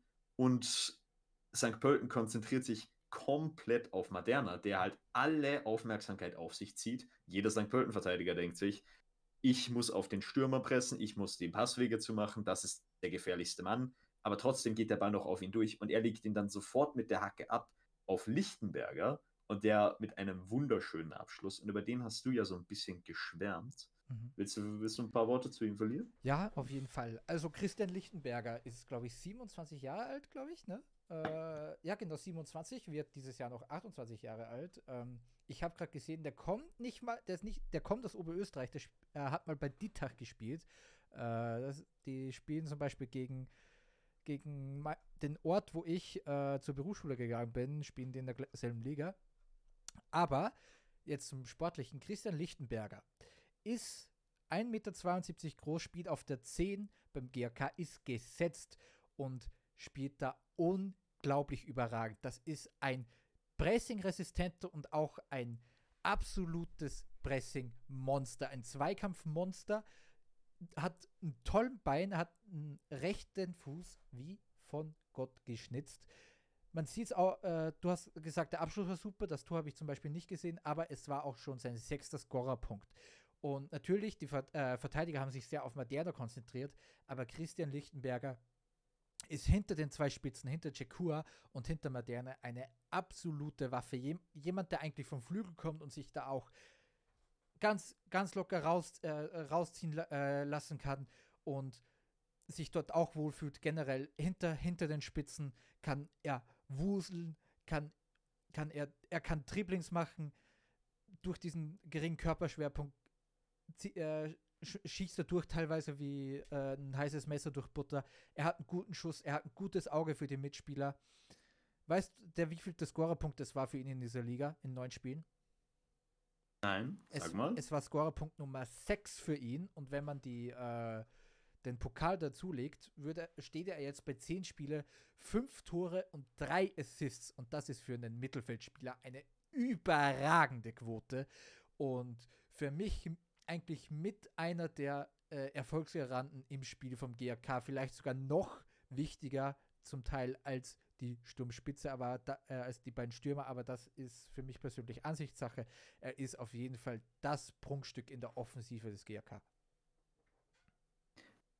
Gut, da würde ich, also da, da würde ich auf jeden Fall mitnehmen, äh, mit, mitgehen, Lichtenberger. Also die, die, generell dieses Angriffstrio vom GRK macht einfach extrem viel Spaß, wie die, wie die Mann Mannschaft insgesamt, und dazu kommen wir auch noch leider, gleich. Leider macht äh, Spaß. Dann, ja, ich meine, wir können auch noch kurz über den Cup, über den Cup reden, schätze ich. Ähm, also über die Auslosung und wie unsere Gefühle dazu sind, nachdem wir damit fertig sind. Äh, Elfer St. Pölten. Äh, ich weiß nicht, ob du den Elfer gesehen hast oder wie es dazu gekommen ist. Oh nein. Ähm, ich, ich schicke dir mal die, die Highlights hier. Äh, das ist Minute äh, Sekunde 37 ungefähr. Da, da, da siehst du dann die Situation. Tadic äh, fällt. Spitzenspiel in der Admiral 2. Liga zwischen dem. So. Extrem spät, also wirklich extrem spät. Und das ist nicht das einzige Mal, wo das passiert. Denn später passiert genau das gleiche nochmal nach äh, einem Ramsebner Tor, worauf wir auch gleich noch zu, zu sprechen kommen. Es war eine extrem verwirrte Schiedsrichterleistung. Äh, es hat so ein bisschen das, den, den Fluss aus dem Spiel genommen. Man kann vielleicht sogar sagen, St. Pölten wurde letztendlich gerobbt, aber äh, das war tatsächlich für mich auch einfach kein Elfer. Aber Tadic verschießt sowieso. Er schießt selbst und er verschießt und dann äh, im Nachschuss, ah, der großartig war. Ja, der, der großartig war, auf der Linie geklärt. Ja. Und danach hat sich das Spiel eben weiter in diesen Phasen, äh, Phasen bewegt. Äh, St. Pölten hatte dann eine kurze Hochphase, dann kam wieder der GRK. Ähm, aber insgesamt für mich der GRK, so ein bisschen wie im Wiener Derby, äh, St. Pölten nur mit, mit Halbchancen so ein bisschen. GRK spielstärker, intelligenter, besser strukturiert gegen den Ball und auch damit. Äh, aber trotzdem schafft es St. Pölten dann auszugleichen. Flanke von außen, Keiblinger dann mit dem Tor, wurde noch abgefälscht von einem Verteidiger. Und dann sah es ja so aus, als würde der GRK mal wieder, mal wieder choken. Äh, äh, zuerst eine Flanke von Monziala und ein Eckballtor von Ramsebner. Und was dann passiert, ist ganz seltsam. Also erstens, äh, ich weiß nicht, ob du die Szene gesehen hast oder ob, sie die, ob du sie gerade siehst. Ähm, Ramsebner, also ich glaube, der Ball ist nicht mal über der Linie, um ehrlich zu sein. Mhm. Das habe ich zum Beispiel gesehen. Also es sieht, es, es sieht nicht so aus für mich und dann sieht und dann wirkt so, als wäre es als wär's das 2 zu 1 und ich dachte auch, es wäre das 2 zu 1. es wäre auch schon angezeigt, es ist auch schon angezeigt in der, Ja, in der Grafik. aber dann circa eine Minute, circa eine Minute später und nach Kommunikation zwischen, ich glaube, Schiedsrichter und, äh, und ähm. Linienrichter, äh, entscheidet der Schiedsrichter auf Foul von Ramsebner, wobei ich da nicht sehe, wo, wo das Foul sein soll. also hätte ich glaube, der Ball war nicht über, ich, ich glaube, der Ball war nicht über der Linie, aber ich glaube auch nicht, dass es ein Foul war. Nee, ich hätte jetzt. Das äh, ist wirklich sehr, sehr, sehr seltsam. Ja, es, es war eine wirklich ganz, ganz verwirrte Schiedsrichterleistung. Und äh, wer auch immer da gepfiffen hat, hoffentlich pfeift er nicht in der ersten österreichischen Alain, Liga. Alain wahrscheinlich- Pfeift auch nicht. ne? Okay. Ja, habe hab, hab ich mir gedacht, weil den Namen hätte ich jetzt nie gehört tatsächlich. Ähm, aber nun gut, äh, und dann war St. Pölten so ein bisschen demoralisiert und ganz am Ende kippt das Spiel komplett. Ähm, denn ein langer Ball von Lang und dann lässt Chukwuatesaka da komplett aussteigen. Also er hat, er hat ihn, er hat ihn gebohrtengt. Er hat, er hat das gemacht, was Messi mit, mit Boateng gemacht hat. Wenn du, wenn du dir das, das 2 zu 1 äh, ansiehst für den GRK, er schickt ihn da komplett auf den Rasen und schiebt ihn ganz, ganz sauber ein. Und es ist, es war, es war ein großartiger Moment. Ja. Und die, die mitgereisten GRKler haben natürlich kom sind natürlich komplett ausgerastet. Ja, ich glaube, das waren sogar mehr Ähm, GAKler im Stadion. Ja, ich glaube auch tatsächlich. Äh, und Tesaka macht es beim 3 zu 1 dann auch noch Stefanos zu einfach. Der läuft einfach in die Schniff Schnittstelle. Tesaka kann. Stefan, äh, Stefanon, ja, steht auch auf meinem Zettel. Ähm, der, der läuft in die Schnittstelle und dann kann er, dann kann er äh, da nicht mehr aufholen. 3 zu 1 für den GAK und man setzt sich damit an der Spitze ab. Denn das war das dritte Spiel ohne Sieg für St. Pölten. 2 zu Und 1 es ist auch- Vienna. Und es ist auch einfach der achte Sieg für den GRK aus neun Spielen. Ja. Das, darf, das darf man nicht vergessen. Die sind wirklich heiß auf Ja. diesen Aufstieg. Die, sind, die brennen wirklich drauf. Und ich habe ja ein paar, äh, ich habe St. Pölten und die zweite Liga ja auch ein bisschen verfolgt und habe ein paar Flaws ähm, entdeckt, zum Beispiel bei St. Pölten. Die größte für mich persönlich ist die Chancenverwertung.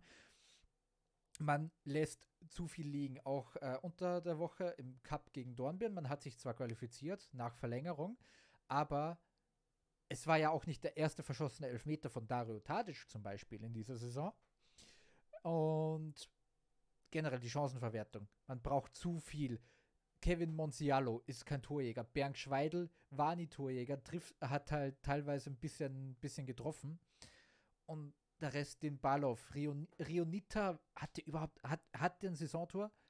Dario Tadic hätten wir von, äh, haben wir beide gesagt, oh mein Gott, der, aufpassen, Dario Tadic. Äh, aber der verschießt zwei Elfmeter. Und die zweite Floss ist, St. Pölten kriegt sehr viele späte Gegentore. Ähm, in den letzten vier Pflichtspielen bekam äh, St. Pölten eins, zwei, drei, fünf Tore nach der 75. Minute. Gegen, äh, gegen die Vienna, Traumtor in der Nachspielzeit zum Sieg. Gegen Admira Wacker, denn das Unentschieden in der 77. Minute. Im Pokal bekommt man in der 90. Minute den 2 zu 2 Ausgleich. Und dann auch jetzt noch äh, gegen den GAK bekommt man äh, sowohl in, das, in der 86. als auch in der 90. Minute noch die zwei Dinger eingeschenkt, die dann Genickbruch verursachen. Also St. Pölten hat Probleme hinten raus ähm, die Kraft und die äh, Konzentration zu halten, vor allem in der Defensive man hat, wo man auch mit Stefan Teska und äh, Ramsedner natürlich zwei Erfahrene hat, aber auch zwei Spieler, die vor allem läuferisch und äh, athletisch nicht mehr auf nicht mehr so auf dem Damm sind. Und wenn du dann halt gegen Chekua, Maderna und Lichtenberger ähm, spielst, die alle drei natürlich auch heiß darauf sind, sich zu zeigen und auch brutal, brutal athletisch und soweit ich auch weiß, noch keine ähm, äh, strukturellen Probleme in, in den Beinen oder im Knien gehabt haben, siehst du halt ganz spät sehr, sehr, sehr, sehr schlecht aus. Und ich glaube, dass das ist momentan so ein bisschen das Problem, was. Pölten hat. Die müssen mindestens eine dieser zwei Dinge, die ich gesagt habe, in den Griff bekommen. Entweder die, und wenn, und wenn du das hast, wenn du das Problem hast, dass du deine Chancen nicht verwertest, die du hast, und dann spät und äh, auch dann noch spät Gegentore kassierst, das ist eine, das ist eine sehr, sehr böse Kombination. Ja, also St. Pölten äh, hinkt auf jeden Fall bis jetzt den Erwartungen ziemlich hinterher. Und es ist, äh, also es freut mich, denn wie gesagt, du hast vorhin so ein bisschen erwähnt, wir haben beide gedacht, äh, Dario Tadic wäre wahrscheinlich der Unterschiedmacher, der am Ende St. Pölten über den GAK stellt. Aber währenddessen blüht die GAK-Offensive komplett auf. Und wie gesagt, also wenn der GAK, und die spielen jetzt zufälligerweise gegen die große Überraschungsmannschaft der zweiten Liga, Schwarz-Weiß Bregenz, für die wir heute leider keine Zeit mehr haben, mhm. ähm, gegen die spielen sie, weil ich, ich will danach noch zu, zur Vienna kurz kommen. Mhm. Ähm, äh, gegen Schwarz-Weiß Bregenz. Und wenn die jetzt das gewinnen, dann sind die nach zehn Spielen, und man darf nicht vergessen, zehn Spiele in der zweiten Liga sind ein Drittel der Saison, sind die äh, acht Punkte vor, vor dem zweiten und haben 27 von 30 möglichen Punkten geholt. Also, und das ist, das muss, obwohl, nee, ich glaube, das ist ein Auswärtsspiel. Ich glaube, es ist ein Auswärtsspiel. Äh, nee, es ist ein Heimspiel sogar. Es ist sogar ein Heimspiel. Ja. Und wenn, wenn, stimmt, das ist ja das letzte Spiel auf dem Rasen, klar. Ähm, und wenn das jetzt wirklich, also wenn das gewonnen wird vom GRK, dann hat man sich äh, in eine absolute Pole Position gebracht. Ich bin natürlich weit weg davon zu sagen, äh, der GRK ist jetzt, der rennt schon weg mit dem, mit dem Aufstieg, mit dem Titel, was auch immer. Aber es ist schwer äh, zu sagen, dass man, denn, aber es ist, es, ist, es ist schwer zu sagen, dass man nicht denken würde, äh, dass der GRK danach der absolute, absolute, absolute Favorit auf diesen Titel ist. Der, ja, der GRK spielt halt momentan eine Saison von einer Mannschaft, die, ein, die eine ganz klare Mission hat, die ein ganz klares Ziel verfolgt, wo es ganz deutlich ist, die wollen nichts anderes als am Ende diese verdammte Meisterschale in die Höhe recken und verdammt nochmal nach 15 Jahren wieder in, in die Liga aufsteigen, wo äh, in, den, in den Räumen von GAK, die natürlich wissen, dass sie da immer hingehört haben. Und als äh, Vollblut-Sturmgrazer äh, sage ich, ich will euch oben haben, weil ich dieses verdammte Davi mehr als einmal im Jahr haben will. Man hat äh, das Glück, dass man sie zweimal hintereinander im Pokal sieht, aber ich will halt, ich, ich will es halt wieder in der Liga haben. Ich will es halt verdammt nochmal wieder in der Liga haben. Und ich muss es halt auch leider so sagen, die haben so brutal coole Spieler. Es ist einfach, es ist einfach schlimm, aber die haben brutal coole Spieler, von denen ich mir wünsche, dass sie nächste Saison Bundesliga spielen. Ja, und ich meine, wie gesagt, ich sage es jedes Jahr wieder, wenn ich mir vorstelle, der GAK, ähm, also diese GAK-Fans auch einfach oben zu haben der ersten Liga, der GAK kann ein Stadion ausverkaufen und selbst wenn, selbst wenn das Stadion nicht ausverkauft ist, du weißt, hinter dem Tor geht es trotzdem ab, verdammt nochmal. Und der, solange das so. Der GRK gehört in die erste Liga. Ja, sie gehören in die erste Liga. Sie sind österreichischer, sie sind österreichischer Meister geworden. Jeder Fußballverein, der mal österreichischer Meister geworden ist, so ziemlich zumindest, gehört irgendwo in die erste Liga. Auch der Admira gehört für mich irgendwo in die erste Liga. Äh, nur, dass die leider seit Jahren keinen Enthusiasmus mehr auslösen können mit äh, Admira-Ball, sagen wir mal. Und äh, ähm, kurzes Protokoll für die, Jung für die Jüngeren, äh, die das hören. Die letzte Meisterschaft von, vom GRK ist nicht mal so lange her. Knapp 20 Jahre. 2001. Nee, 2003, 2003 sogar, glaube ich sogar. 2003, nee, 2003, 2004 waren wir. Okay, ähm, aber irgendwann so, so um diese Zeit. Oder Pokalsieg auf jeden Fall. Also war, es, es, war auf jeden Fall im 21. Jahrhundert. Oder war der verwechsel ich jetzt gerade. Ähm, hey, nee, das wurde. Warte mal. Ja, jetzt, mal, jetzt muss ich kurz äh, on, the, on the Block Recherche machen. Red du noch mal kurz über, die, über den GRK. Ja, äh, war, ich, ich habe es da auch, einen Meistertitel 2003, 2004, habe ich es genau gesagt. Ach, es war doch 2013. Ja. Weil ich, ich, äh, ich verwechsel immer, wann die Austria ähm, die Meisterschaft um einen Punkt gegen den GRK verspielt hat. Ich dachte, es wäre jetzt. Ähm, aber dann wäre es eh 2002, 2003 gewesen. Stimmt. Und das, das falsch war da. War 2002, 2003 auch die Austria? Egal. Egal. Auf jeden Fall äh, der, die, die, die letzte GRK-Meisterschaft. Nicht lange her. Und diese, dieser verdammte Verein gehört in die verdammte erste Bundesliga. Und ich will, ich will in der ersten Liga geile Spiele sehen. Ich will das Graz Derby sehen. Ich will sehen, wie, wie der GRK äh, auswärts bei, bei uns spielt. Ich will, äh, ich will sehen, wie Hütteldorfer die fucking, äh, fucking Graz in Brand setzen, Ja, wenn es ich gegen will den GRK se- ge- Ich, ich will sehen, wie GRK das, das fucking RB-Stadion in Brand setzt. Ich will das einfach sehen. Ja, ja, ich will sehen, ich will, ich will sehen, also alleine, alleine wenn ich mir jetzt vorstelle, wie der, wie der GRK nach St. Pölten schon gefahren ist, wenn der GRK äh, im Vergleich zu vor zwei Jahren zu Blau-Weiß-Linz fährt, wenn beide Mannschaften hoffentlich ein, ein, äh, irgendeine Art von Platz haben, in, auf dem sie sich relativ wohlfühlen, äh, wenn beide Mannschaften irgendwie, wenn, bei, wenn beide Mannschaften in dieser verdammten ersten Liga sind, Ja. wo sie sein müssen, dann will ich, ich will das einfach sehen. Ja. Also, dann ist es, es wäre so ein wichtiger Wachstumsfaktor auch einfach für die österreichische Liga. Glow Und deswegen nochmal die Bitte an, Aus, an Austria Lustenau, haltet euch. Ja, bitte. fängt euch bitte. Tut uns den Gefallen. Fängt euch in der Rückrunde Ja, bitte. wirklich.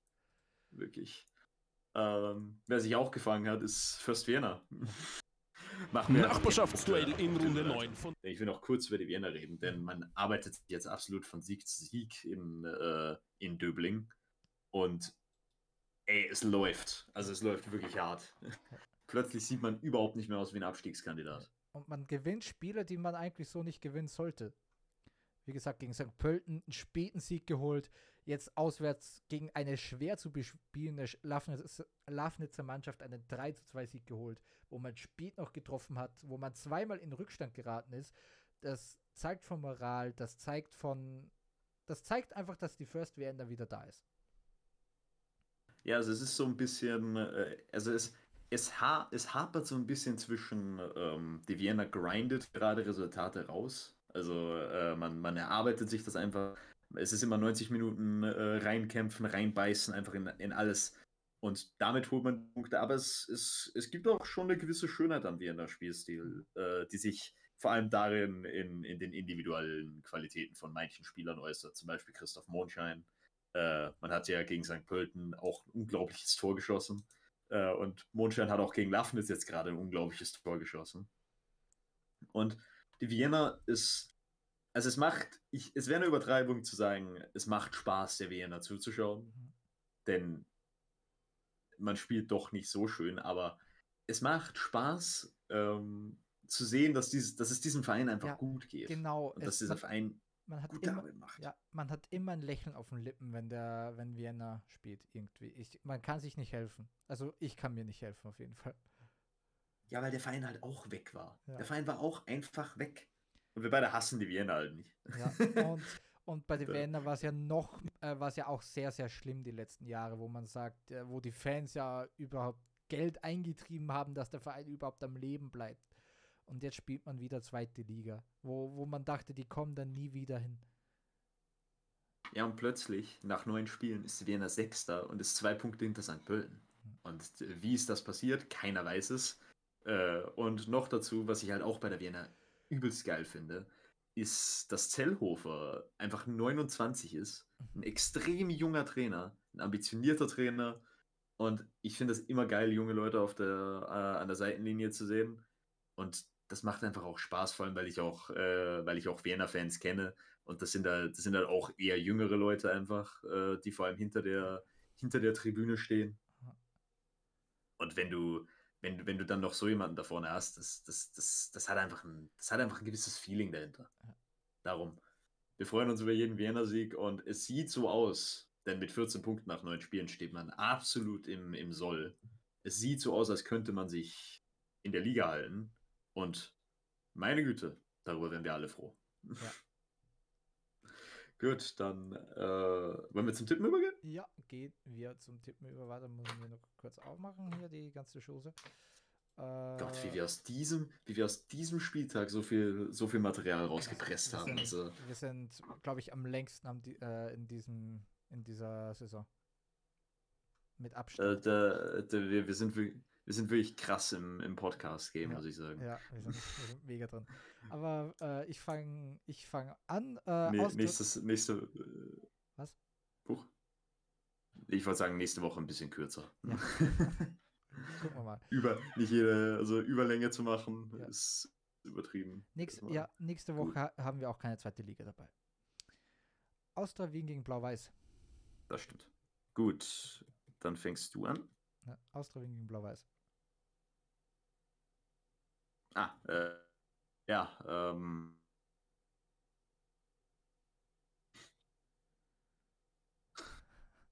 Was sagst du? Äh, ich hätte als erster dich gefragt, dass du zu die, die erste, dass du den ersten Tipp abgibst. Ja, achso, ich, ich habe eh 1 zu 0 gesagt. ah, okay, das hat man nicht gehört. 1-0 für die Austria. Ah, okay. Ich glaube, die Austria bleibt nicht ohne Gegentor. Aber ich sag trotzdem, äh, die Euphorie wird mitgenommen, die Euphoriewelle 3 zu 1 für die Austria. Ah ja.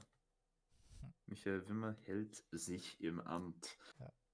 Austria Lustenau gegen Rapid Wien. Komm, Alter, Rapid, die haben mich so enttäuscht, Alter. Lustenau gewinnt das 2 zu 1. Kannst mich, kannst mich auch nicht, um, kannst mich auch nicht um, äh, um, umbringen davon. Ich will, ich will auch ein, äh, ich will auch einen Lustenauer Sieg predikten. Aber ich glaube, ich glaube nicht dran. Also, bei Rapid halt gegen Sturm waren sie auch wieder gut. Das ist ja das Weirde dran. Auch wenn es nur ein 1 zu 1 war. Ja, 0 zu 2. Okay. Also, ich glaube, Lustenau ist doch zu, zu wenig dann. Ja, ist ja auch der richtige Call.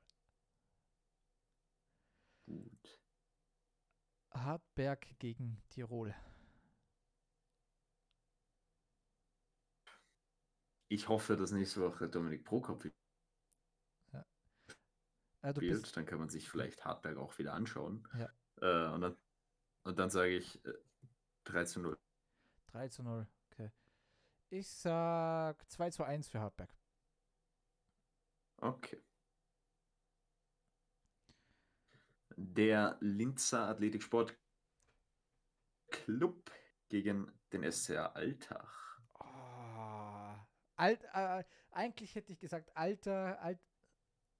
Ah, aber ich glaube, Alter kann es großen Mannschaften und, und Mannschaften, die, die gerne Ball spielen wollen, sehr schwer machen in dieser Saison. Ah, ja, ja, ja, ja. 2 zu 2.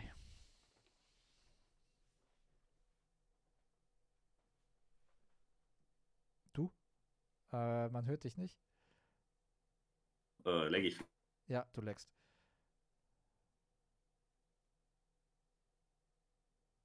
Äh, schrei schreib mir deine Ergebnisse, dann, dann, äh, arbeite ich, dann arbeite ich sie noch rein. Äh, das, äh, ich. Ja, Weil du, du, du leckst gerade ziemlich hart, dann, dann kriegen wir das äh, rüber ge geschaufelt, wenn du mir kurz die Ergebnisse schickst.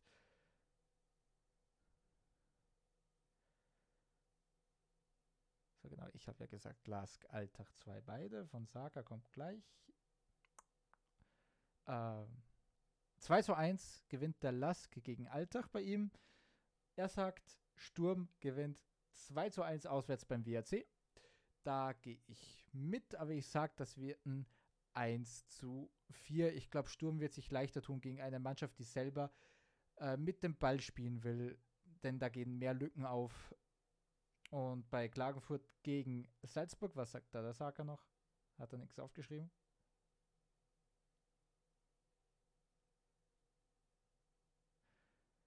Das sagt dann 1 zu 1 und da wäre ich mitgegangen. Austria Klagenfurt äh, macht RB Salzburg oftmals sehr, sehr, sehr schwer.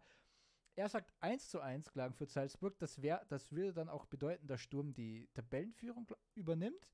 Und weißt du was? Ich sag, Klagenfurt gewinnt gegen Salzburg 2 zu 1. Ähm, dann verabschiede ich mich hier heute auch im Namen von Saka, weil der äh, hat ein paar Internetprobleme. Er wünscht euch natürlich auch eine tolle, tolle Woche, genauso wie ich. Und bis zum nächsten Mal, wenn es heißt, die Sportbar. Tschüss.